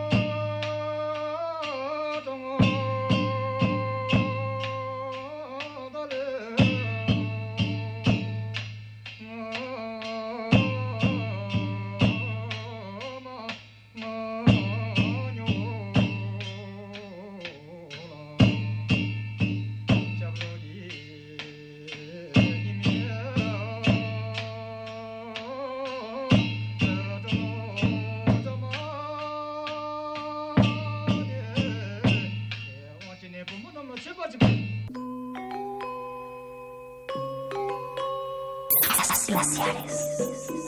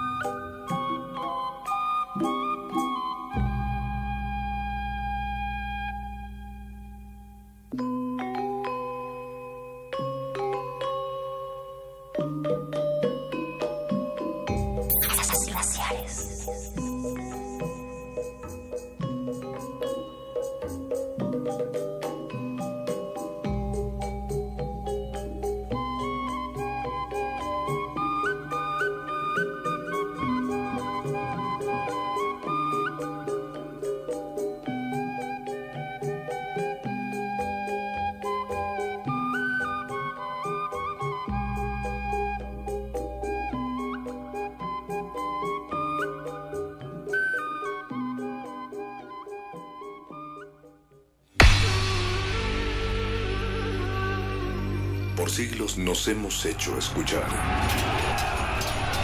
Nacimos como parte de esa inmensa mayoría. Hablar, Escuchar, debatir, proponer, cuestionar. está en nuestra naturaleza. Instrumentos de conciencia de nuestro Usamos el sonido porque atraviesa obstáculos. Muros, fronteras. Nosotros somos la resistencia.